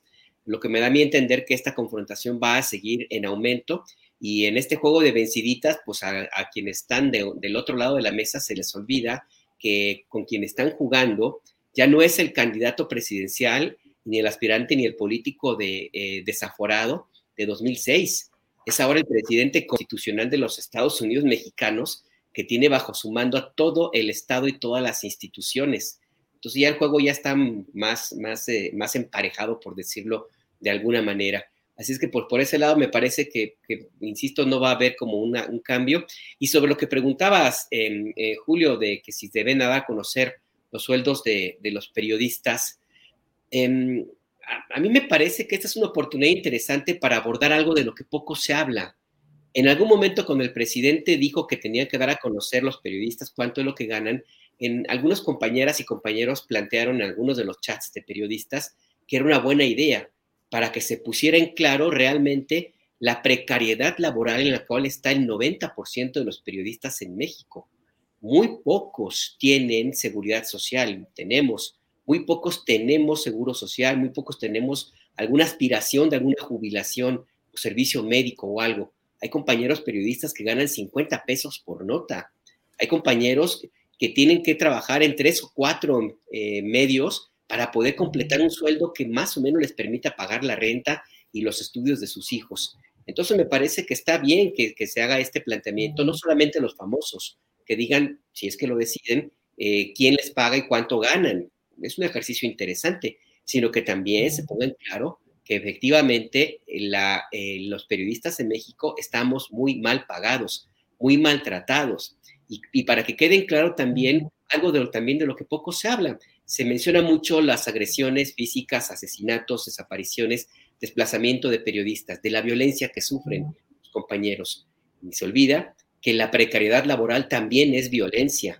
Y me parece que esa violencia le correspondería a la autoridad regularla, sí, porque estamos hablando de una relación obrero-patronal, y también, por supuesto, a los propios medios de comunicación y a los grandes periodistas y famosos, pues para que pongan en claro que efectivamente eh, eh, se está pagando mal, mal a los periodistas y que de esa manera no se puede aspirar a que exista una mejor eh, cobertura de, los temas de los medios, pero sobre todo para terminar con esta violencia que, insisto, también se, puede hablar de que la precariedad, la ausencia de un buen salario, la, imposibilidad de que te enfermes, porque si te enfermas ya te fregaste, pues también es una forma de violencia. Así es que yo creo que es importante. Qué bueno que se dé el debate, ojalá que se abra así, pero ojalá que no se quede nada más en una exhibición de la pobreza, sino que también se empiece a hacer algo para cambiar esta situación para los periodistas en México, Julio.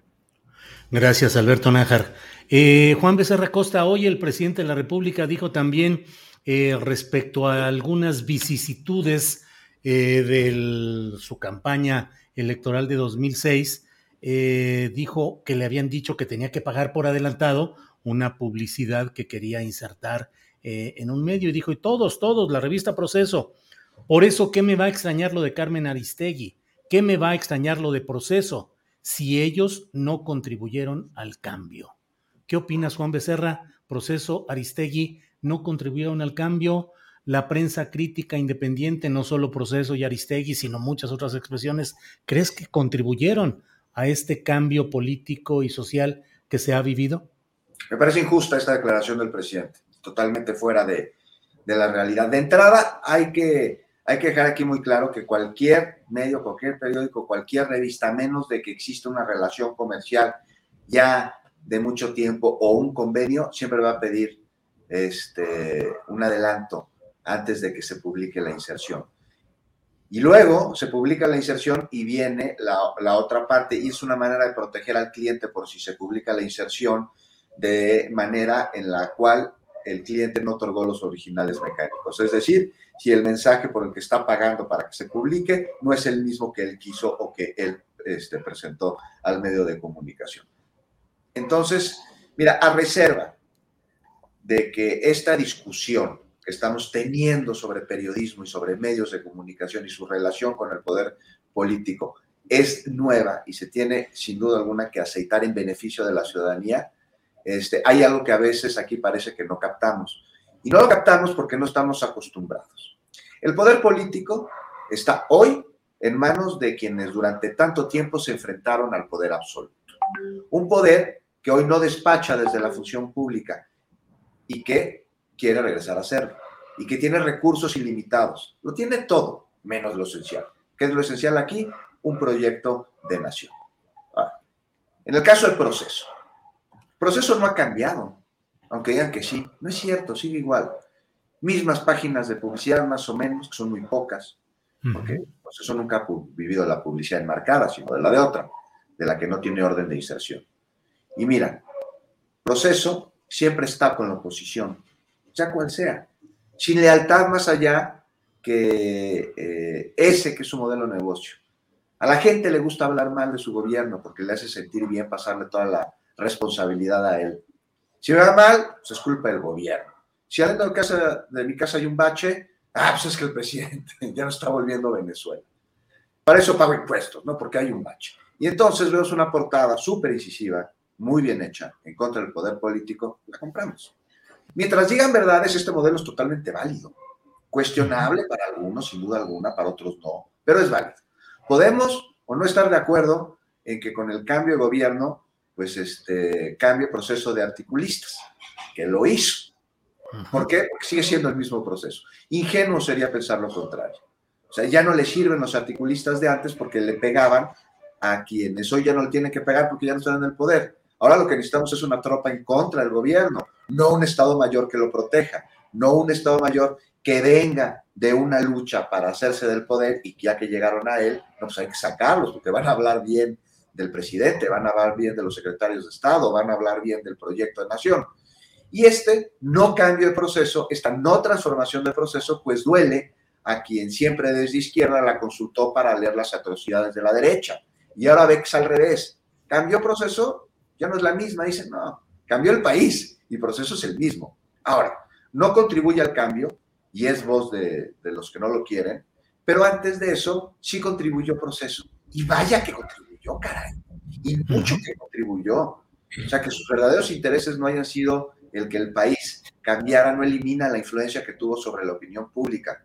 Carmen Aristegui, ahora, no se dijo, sí contribuyó al cambio. Es un actor del cambio, de hecho, o sea, no puedes concebir el cambio de este país sin la labor de Carmen Aristegui.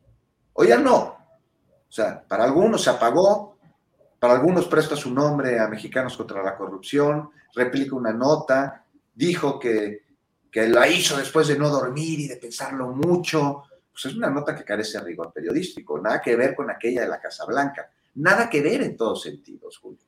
Ahora, también arremete contra el poder político. Ahora, no la ve hacerlo contra los otros poderes, esos que cuestionaba antes. ¿O será que los que cuestionaban antes era porque también eran poder político? No sé cómo sea. Pero la trayectoria de ambos y su influencia queda para la posteridad, así como también va a quedar su evolución periodística. A veces, después del esplendor, viene la decadencia. A veces, no siempre. Gracias, Juan Becerra Costa. Eh, Arturo Cano, ¿qué opinas de estas uh, palabras que pronunció hoy el presidente de la República, en los cuales dice que no le extraña lo de Carmen Aristegui ni lo de proceso, si ellos no contribuyeron al cambio? ¿Qué opinas, Arturo? Pues que es injusto, como dice Juan, coincido totalmente, ¿no? Y, permítanme una referencia personal. Hace muchos años yo trabajé en el diario Reforma y me tocó cubrir las protestas encabezadas por el hoy presidente Andrés Manuel López Obrador en Tabasco. Yo ya tenía una relación con él como reportero, ya lo había visitado allá en el, ese fraccionamiento llamado Galaxia 2000 en la ciudad de Villahermosa, un fraccionamiento clase mediero donde, como, como ha dicho en la, en la conferencia mañanera, permanentemente había presencia de, del, del CISEN y lo espiaban todo el tiempo. Algunos se han burlado en, en redes sociales cuando dicen que había helicópteros también vigilando. Sí lo sabía, sobre todo cuando, eh, cuando las movilizaciones arreciaron y empezó la represión, eh, comenzaron a meter a los partidarios de Andrés Manuel que estaban bloqueando los accesos a postos petroleros a la cárcel. Y eh, yo le hice una larga entrevista donde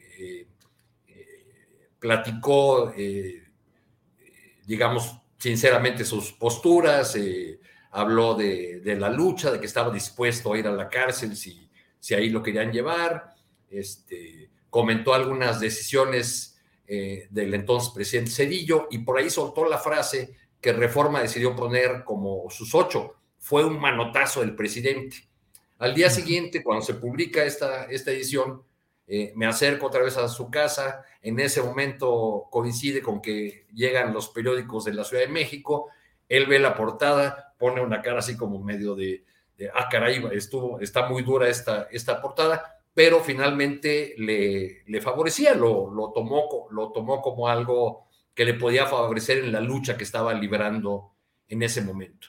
Vamos, ¿qué quiero decir con esto? Que no solamente en proceso y en, eh, eh, en, medios como los que ha estado Carmen Aristegui, hubo eh, digamos, no un respaldo al presidente, sino un respaldo eh, eh, simplemente informando sobre sus acciones y su pensamiento, en tiempos en que era más complicado hablar sobre las acciones de un opositor, sobre todo de un opositor al que estaban satanizando como, como Andrés Manuel López Obrador.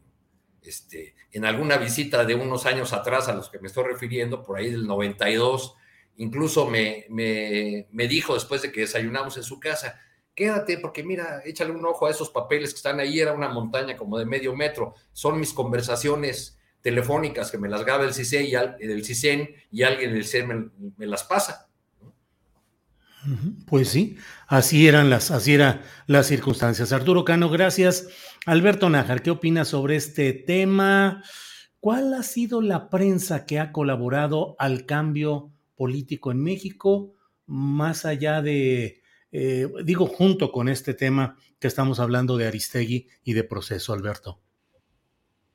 Mira, yo creo que una buena parte, a ver, no una buena parte, pero sí son varios los medios, y periodistas sobre todo, que en su desempeño, su trayectoria han contribuido de una u otra forma a que eh, hoy gobierne el presidente López Obrador y que su movimiento tenga eh, este éxito que lo dicen las encuestas. Em, no solamente hablamos, por ejemplo, en su momento, eh, Julio Scherer, don Julio, en la época del, Excelsior, durísima, cuando se enfrentó eh, a, Díaz Ordaz, por ejemplo, luego proceso, con el nacimiento de proceso contra Echeverría López Portillo, el uno más uno, la jornada misma, otros medios de comunicación, espacios radiofónicos chiquitos, contados, pero que estaban ahí haciendo su, su esfuerzo. Y ya más cercano eh, a los años 90, bueno, pues en Reforma, em, eh, Gutiérrez Vivó en, algún momento, la misma Carmen Aristegui, eh, en fin, ha habido en distintos espacios periodistas y medios que han hecho lo que ahora mismo pues se toma como algo normal, pero que en su momento era una odisea, que era informar, que era abrir abrir, romper ese muro informativo que desde el gobierno de la República se ponía hacia los medios de, comunicación. Los que ahora critican al presidente de, ser un político autoritario, pues se les olvida que eh, realmente en su momento eh, hubo, hubo realmente eh, periodistas, presidentes, perdón, y gobiernos que realmente eran autoritarios, eran eh, donde no había este tipo de confrontaciones, de diálogos, de, críticas, de derechos de réplica. No, había un silencio sepulcral del presidente, pero había una operación política eh, muy efectiva para callar las voces críticas. Eh, entonces, a mí, a mí, me parece que todo lo que vemos ahora no surgió en este sexenio, no es por generación espontánea, no es que ahora haya muchos periodistas independientes, es que ya tenían una trayectoria. Es que en esta discusión, en este, en este debate, donde, insisto, parece que no, no nos escuchamos, se olvida que hubo algún momento en el cual alguien, algunos, tuvieron que eh, abrir paso, camino, a veces inclusive algunos hasta, hasta, costa de su propia integridad física, para que se eh, normalizara el hecho de que, eh, de que se publicara la voz, las voces de los críticos. Arturo menciona este caso de, López Obrador en su momento, y ha habido otros eh, en los cuales también ha habido em, espacio para políticos que no tenían otra manera de ser escuchados y de las que el mismo presidente López Obrador se, ha beneficiado. Entonces, a mí me parece que es importante no quedarnos en lo que vemos ahora mismo y hacer un ejercicio de memoria ese que el presidente López Obrador eh, es tan, tan aficionado. Y, y, sí me parece, yo coincido con Arturo y con Juan, en que es injusto decir que estos dos medios, Carmen Aristegui y Proceso, no contribuyeron, porque la verdad es que no es así. Pues ellos, el, mismo presidente López Obrador, es cierto, eh, en Proceso se publicaron portadas que no le favorecían, pero también se publicaron muchas portadas que sí le favorecían. Y Carmen Aristegui le abrió los micrófonos como Gutiérrez Vivó. Es más, yo preguntaría ya... La, portada, la portada aquella, Alberto, de Andrés Manuel López Obrador, dirigente con sangre en la camisa después de que le dieron un garrotazo. Claro, por ejemplo, claro, cuando, cuando eh, las protestas que tenía, creo que fue con el éxodo de Tabasco, una de las caminatas que, hacía, por ejemplo, ese tipo de cosas existieron, están en el pasado y, no se puede decir que no contribuyeron. Y aquí viene una paradoja, con eso cierro. El presidente ha insistido mucho en que eh, Jacobo Zabludowski lo entrevistaba, le abría el micrófono y lo dejaba que hablara. Jacobo que ese sí, para que vean, era un soldado del régimen. ¿Era un qué, perdón? Un soldado del régimen. Ah, sí, sí, perdón, es que se... sí, y, y, le abrió el micrófono. Entonces, ¿él también contribuyó o no contribuyó? Habría que preguntarse en ese aspecto, ¿no? Sí, hay cosas que resultan complicadas. Por ejemplo, el premiar a, eh, a esta señora cónsul en Hong Kong, a Isabel Arvide. Un día leí también que consideraba buen periodismo el de eh, un cronista de Excelsior ya de mucho tiempo atrás. En fin, ¿cuáles son? Sí, Miguel Reyes Razo. en fin, eh, Juan Becerra Costa, Arturo, Alberto, son las 2 de la tarde con 52 minutos. Invito a quienes nos están viendo para que nos acompañen después de esta mesa, eh, cuando eh, Adriana Buentello y un servidor vamos a compartir las notas relevantes del día con comentarios sobre cada uno de esos eh, acontecimientos informativos. Entonces, tenemos esta gustada sección de los postrecitos para ir viendo qué queremos aportar. Hay muchos temas, lo que quieran abordar en esta parte final. Arturo, por favor. Ahora que mencionas a, mencionaste a Reyes Razo, me acordé que me lo encontré en alguna cobertura muy al principio de estos sexenio. Estuvimos lado a lado ahí en un evento del, del presidente y, me dijo así, bajita la voz, yo, yo de esto no entiendo nada, mano, ni conozco a nadie, porque me la pasé mucho tiempo metido allá en Toluca.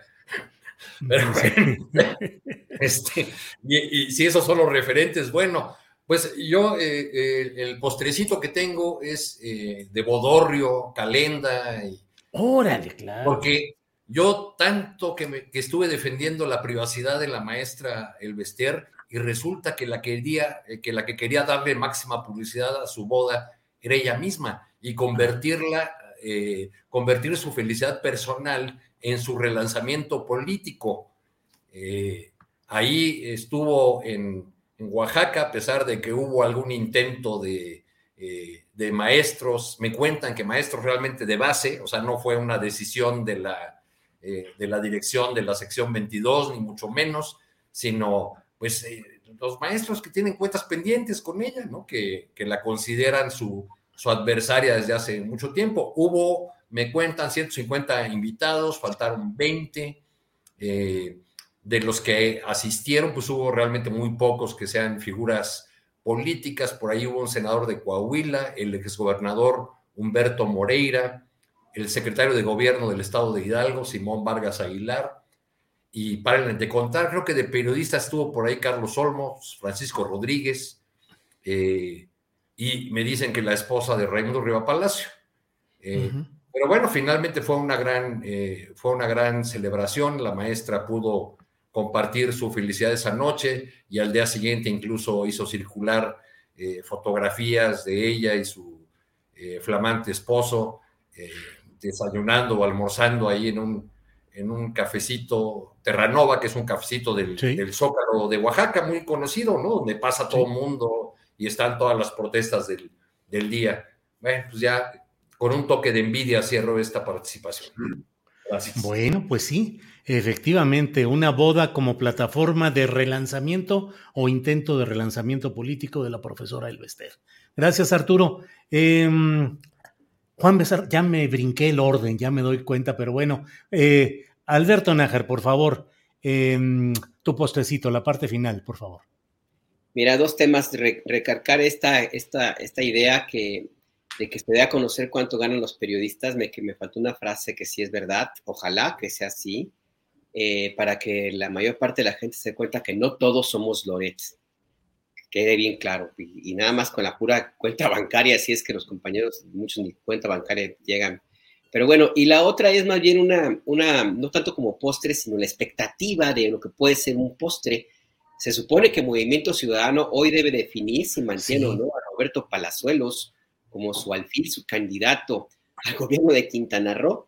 Eh, yo creo que se tardaron muchísimo, no sé qué estén discutiendo, pero bueno, pues están ahí. Pero bueno, Roberto Palazuelos en su cuenta de Twitter no ha dejado de seguir eh, muy activo y publica uno de los mensajes hace apenas unos días eh, que lo voy a, leer, si me lo permite, esa manera de postre y con eso cierro. Julio, sí. en, su Twitter y, aparece una foto ahí con como si fuera Matrix o no sé, ahí muy, muy extraño, muy al estilo de este, de este eh, youtuber, actor, empresario, dice, no importa que digan que hagan, que no importa que digan que hagan, la verdad siempre sale a la luz. Solo me están haciendo más fuerte, más grande y voy en camino a cumplir con mi destino. No, no, no, con eso de eh, un tuit también que puso donde sale así, entre al estilo Matrix, con una pose y con unas burbujas al frente, pero uno no sabía si era Matrix o era Walter Mercado, porque había cierta eh, similitud con este personaje. ¿Eh? Eso me refería, cierto, Walter Mercado, fíjate qué buena comparación. Sí, sí, se veía ahí eh, de ese estilo. Pues de veras que el Movimiento Ciudadano debe estar en una, en una terrible discusión acerca de qué hacer con este personaje. Híjole, simplemente dudar de qué hacer ya es una ofensa civil. Juan Becerra Costa, para cerrar, por favor, lo que desees. Pues no hay nada que dudarle, ¿no? En el asunto de Palazuelos, ni en que el amor es ciego en el caso del Bester, quien este 14 de febrero sí se la pasó muy bien con su cita, a diferencia de Anaya, que también finalmente tuvo una cita en 14 de febrero, pero fue con la justicia y la dejó plantada. Ya para acabar, Julio, un tema que, ya no nos dio mucho tiempo de, abordar aquí, pero es importante señalar lo que es las protestas de los periodistas. Una protesta siempre debe ser escuchada. Siempre, y más si exige un alto a la violencia. O sea, no es personal el reclamo a la falta de seguridad que existe en nuestro país para poder desempeñarnos como lo que somos, periodistas. Caray, no es una crítica a la 4T, no lo es, es una exigencia justa que pide que se acabe un problema que no nació con el actual gobierno, pero que sí es su responsabilidad atender. No se confundan quienes se sintieron agredidos porque nos quejamos, porque nos agreden. No les estamos echando la culpa del problema. Nada más les estamos diciendo que es su responsabilidad atenderlo. Y esto lo sabían en el 2018 antes de que acudiéramos a las urnas. Y no es posible que si buena parte de los homicidios contra periodistas son perpetrados desde policías municipales, no se tenga conocimiento en la mayor parte de los casos sobre el móvil del crimen, mucho menos la autoría intelectual, porque los crímenes contra periodistas están en las carpetas de no sé quién ni por qué lo hizo, o sea, ¿Por qué el mecanismo no previene además? Si ese mecanismo que ahora se está revisando una vez más este, fuera más robusto, otro, otro panorama sería, una vez más, que victimiza al periodista, o sea, amenazado porque lo hacen, y que como medida le pone un botón y una asesoría psicológica para que, que le baje a su, a su angustia, ¿no? Mientras espera que lo va a hacer, para entonces ahí sí considerar otras medidas, a menos de que seas a su senadores, ahí se te las manda, pero mira así rapidito. ¿Y hay voluntad política? Sí la hay, pero eso no lo es todo. Lo que se necesita es operación y que se atiendan las causas de estos crímenes. Pero como no sabemos cuáles son los móviles, pues ni los autores intelectuales veo complicado entender cuáles son las causas. Ahora, ya para acabar y con toda mi ingenuidad, señores legisladores, no hagan eso, no quieran jalar para su molino a través de esta exigencia que trasciende partidos políticos, no lo usen para atacar a Morena y los de Morena pues no la usen para dar discursos demagogos. Y todos pónganse a trabajar y reconozcan el problema como tal, porque no es un asunto político y ya. Gracias, Juan Becerra Costa. Arturo Cano, gracias. Seguimos en contacto. Gracias, buenas tardes por esta ocasión. Muchas gracias, Julio, y a todos los que nos acompañaron. Alberto Nájar, muchas gracias y buenas tardes. Buenas tardes, Julio. Gracias a todos. Un abrazote. Igual. Juan Becerra Costa, gracias. Buenas tardes. Muy buenas tardes, Julio, Arturo, Alberto. Otro abrazo al auditorio fuerte y apretado. Nos vemos en ocho días. Así es. Gracias a los tres. Hasta luego. Bien, pues eh, eh, seguimos, seguimos con la información interesante de este día, seguimos con el desglose de lo que ha habido en estas horas recientes y siendo las tres de la tarde en punto, estamos ya con Adriana Buentello, productora y coconductora de este programa. Adriana, buenas tardes. ¿Cómo estás, Julio? Muy buenas tardes. Pues ya aquí lista para cerrar el programa, Julio, con, pues en resumen de lo más importante, muchos temas ya los tocaron ustedes, pero vamos a escuchar las palabras del presidente, precisamente de estos segmentos que ya ustedes comentaban. Por un lado, también eh, en esta mañanera, el presidente señaló que detrás de este medio Latinus hay empresas eh, que acaparaban medicamentos y, Julio, que pues fueron las que participaron o llevaron a cabo estas campañas sobre eh, pues eh, la falta de medicamentos de los niños con cáncer y que además se hicieron ricos a costa de medrar con el noble oficio del periodismo. Si te parece, vamos a escuchar. Y lo otro que también vi en los papeles es que lo de latinos, hay latinos México y latinos Estados Unidos, que también me llamó la atención. O sea, que hay financiamiento de latinos.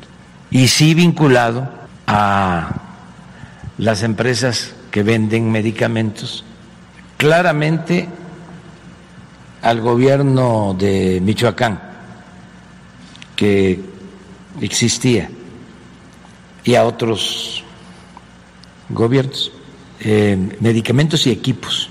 Una de esas 10 empresas a las que hice mención, que acaparaban pues eh, toda la compra del gobierno de medicamentos, 100 mil millones de pesos.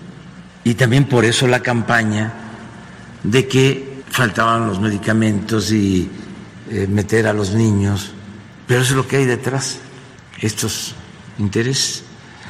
Ojalá y este el INAI nos permita dar a conocer esta información y estoy pidiendo también que se dé a conocer bienes del registro público de la propiedad, porque están inmensamente ricos. Pero imagínense qué caras duras tener todos estos bienes, medrar con el noble oficio del periodismo y erigirse en jueces y calumniar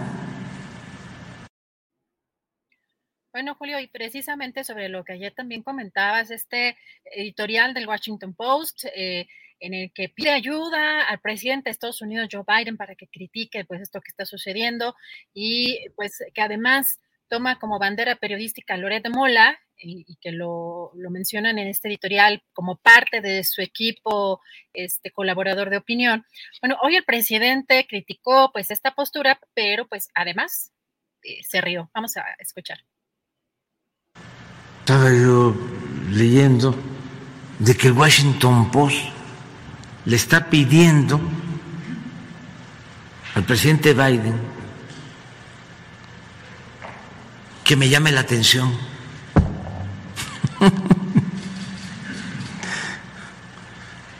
por el acoso a los periodistas.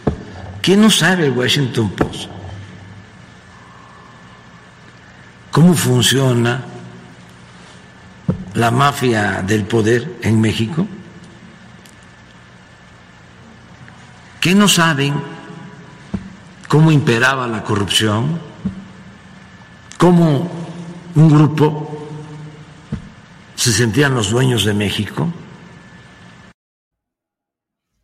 Pues vaya que está cargadito de muchos temas muy relevantes Adriana, este comentario acerca del Washington Post, que efectivamente a mí me parece absolutamente desproporcionado el que se pretenda equiparar la circunstancia de un representante de una formulación eh, comunicacional de élite, como es Latinos y como es eh, Loret, eh, con lo que efectivamente señalamos, denunciamos y protestamos por lo que sucede con sus compañeros periodistas en todo el país, el periodismo de a pie, el periodismo crítico, pero pues esto forma parte de un contexto en el cual, claro, que varios organismos internacionales están ya listos para soltar sus uh, proclamas y señalamientos hasta este extremo, que bueno, pues al presidente le da risa de que le eh, plantean al presidente de Estados Unidos, Joe Biden, que regañe al presidente mexicano. Bueno, así andan las cosas, Adrián.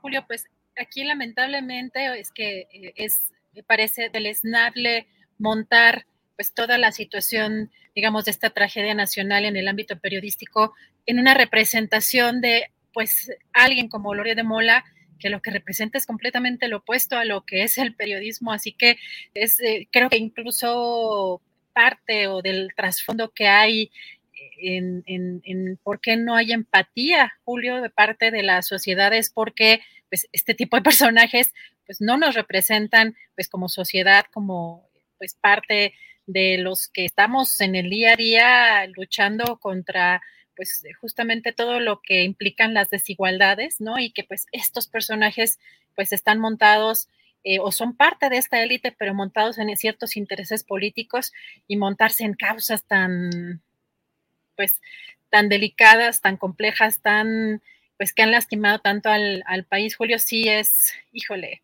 este tipo de, medios que, están buscando en, enarbolar o, o, abanderarse en el, en el, en el periodismo, híjole, sí, sí, por eso creo que también allí nosotros tenemos que hacer una diferenciación, porque por eso luego no hay empatía por parte pues, de la sociedad. No sé cómo, cómo veas, Julio.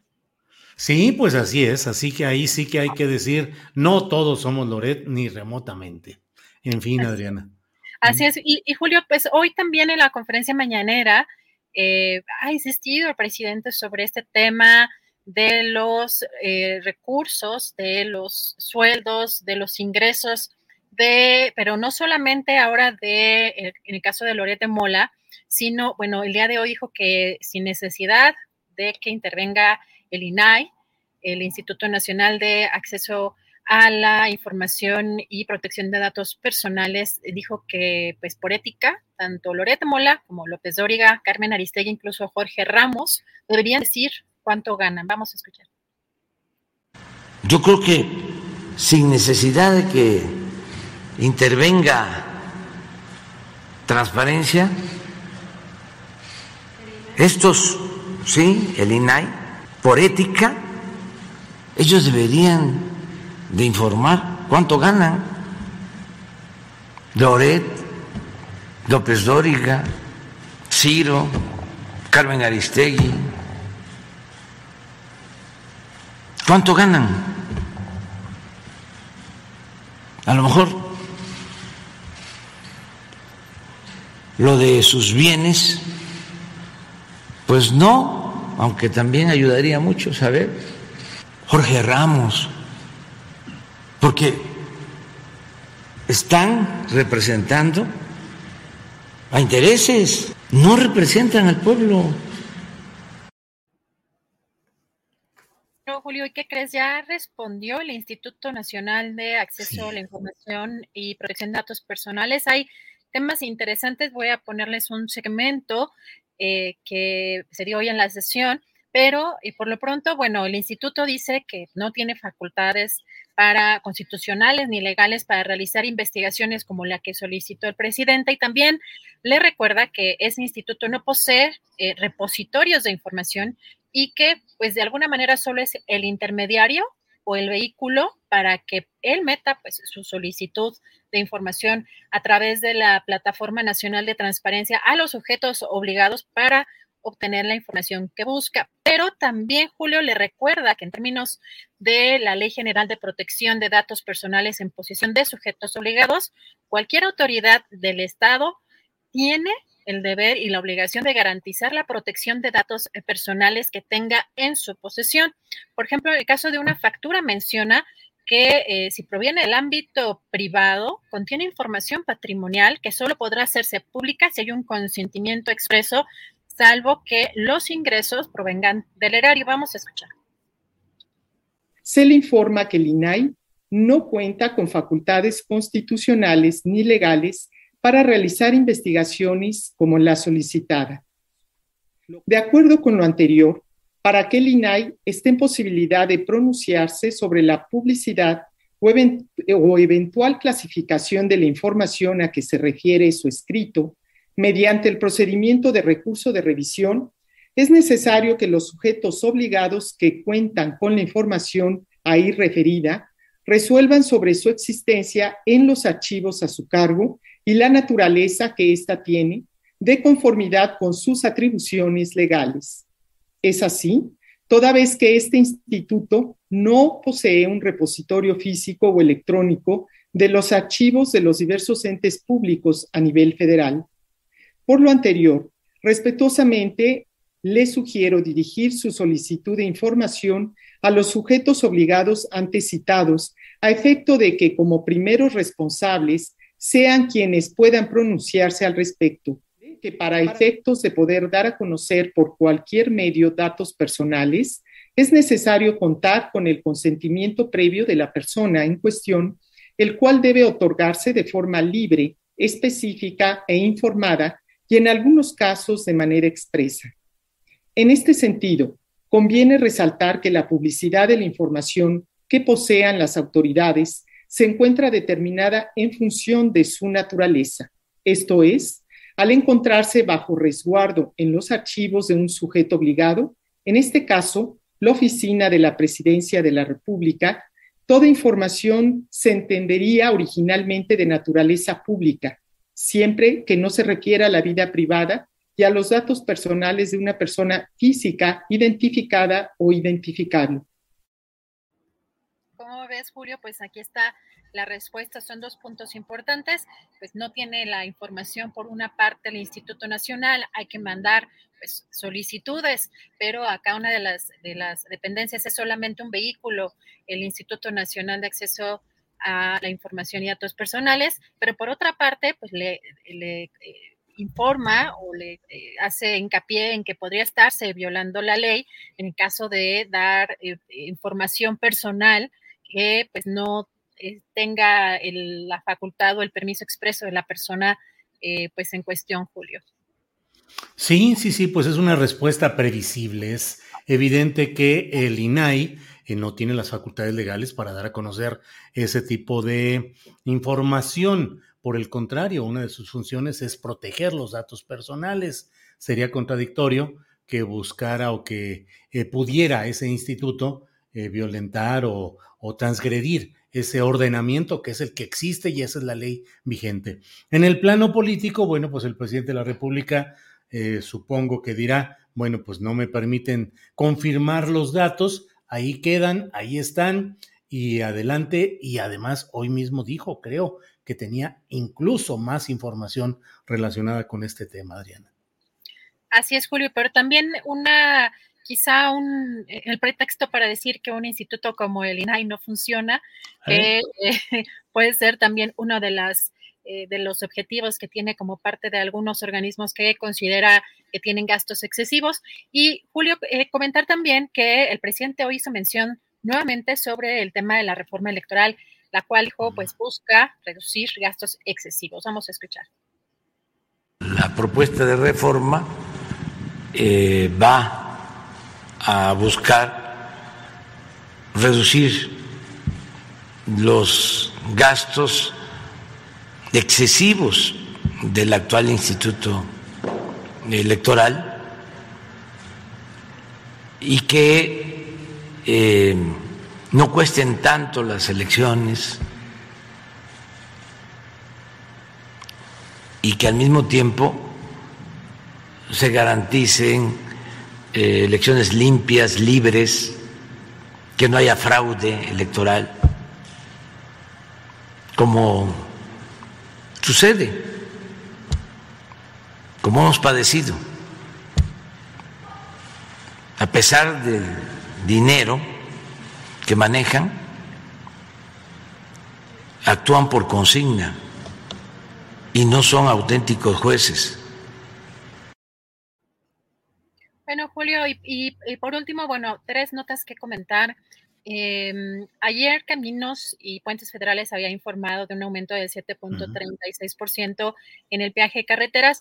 Hoy a través de un comunicado breve eh, dio a conocer que se suspende hasta el nuevo aviso y que el cambio obedece a instrucciones giradas por la Secretaría de Infraestructura, Comunicaciones y Transportes. Y también hace algunas horas eh, vimos pues ya que este evento en el que anunciaron la impresión, el inicio de la impresión de boletas para esta consulta que va a llevar a cabo el INE sobre la revocación de mandato y, entre otras cosas, el consejero presidente Lorenzo Córdoba del Instituto Nacional Electoral dijo que, pues, pese a algunas diferencias presupuestales, la revocación de mandato va y va muy bien.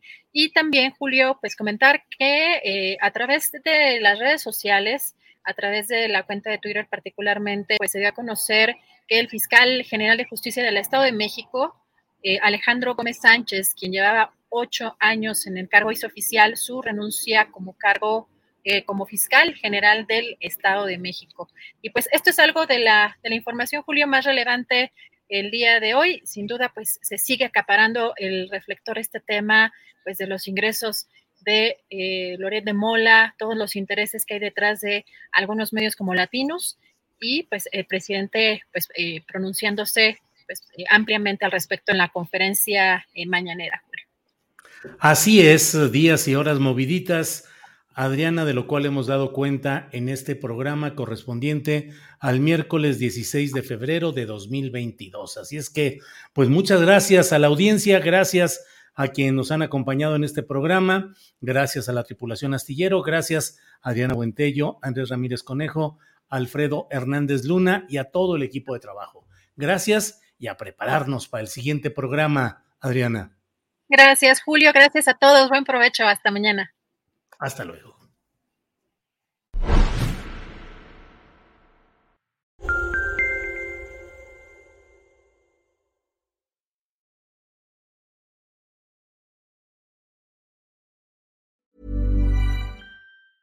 Hey, it's Paige DeSorbo from Giggly Squad. High quality fashion without the price tag. Say hello to Quince.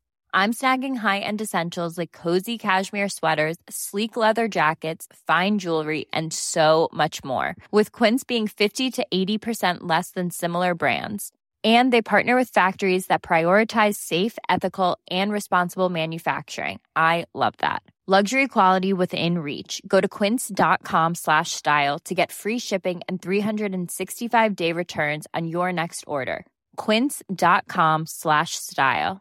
Want truly hydrated skin? Meet Osea's Body Care Breakthrough Hyaluronic Body Serum. It's clinically proven to increase hydration by 161%. It's lightweight, fast absorbing, and delivers 24 hours of hydration for silky smooth skin without any sticky afterfeel. Treat your skin to clean vegan skincare from Osea. Get 10% off your first order with code SUMMER at OseaMalibu.com. That's O S E A Malibu.com code SUMMER. Para que te enteres del próximo noticiero, suscríbete y dale follow en Apple, Spotify, Amazon Music, Google o donde sea que escuches podcast. Te invitamos a visitar nuestra página julioastillero.com.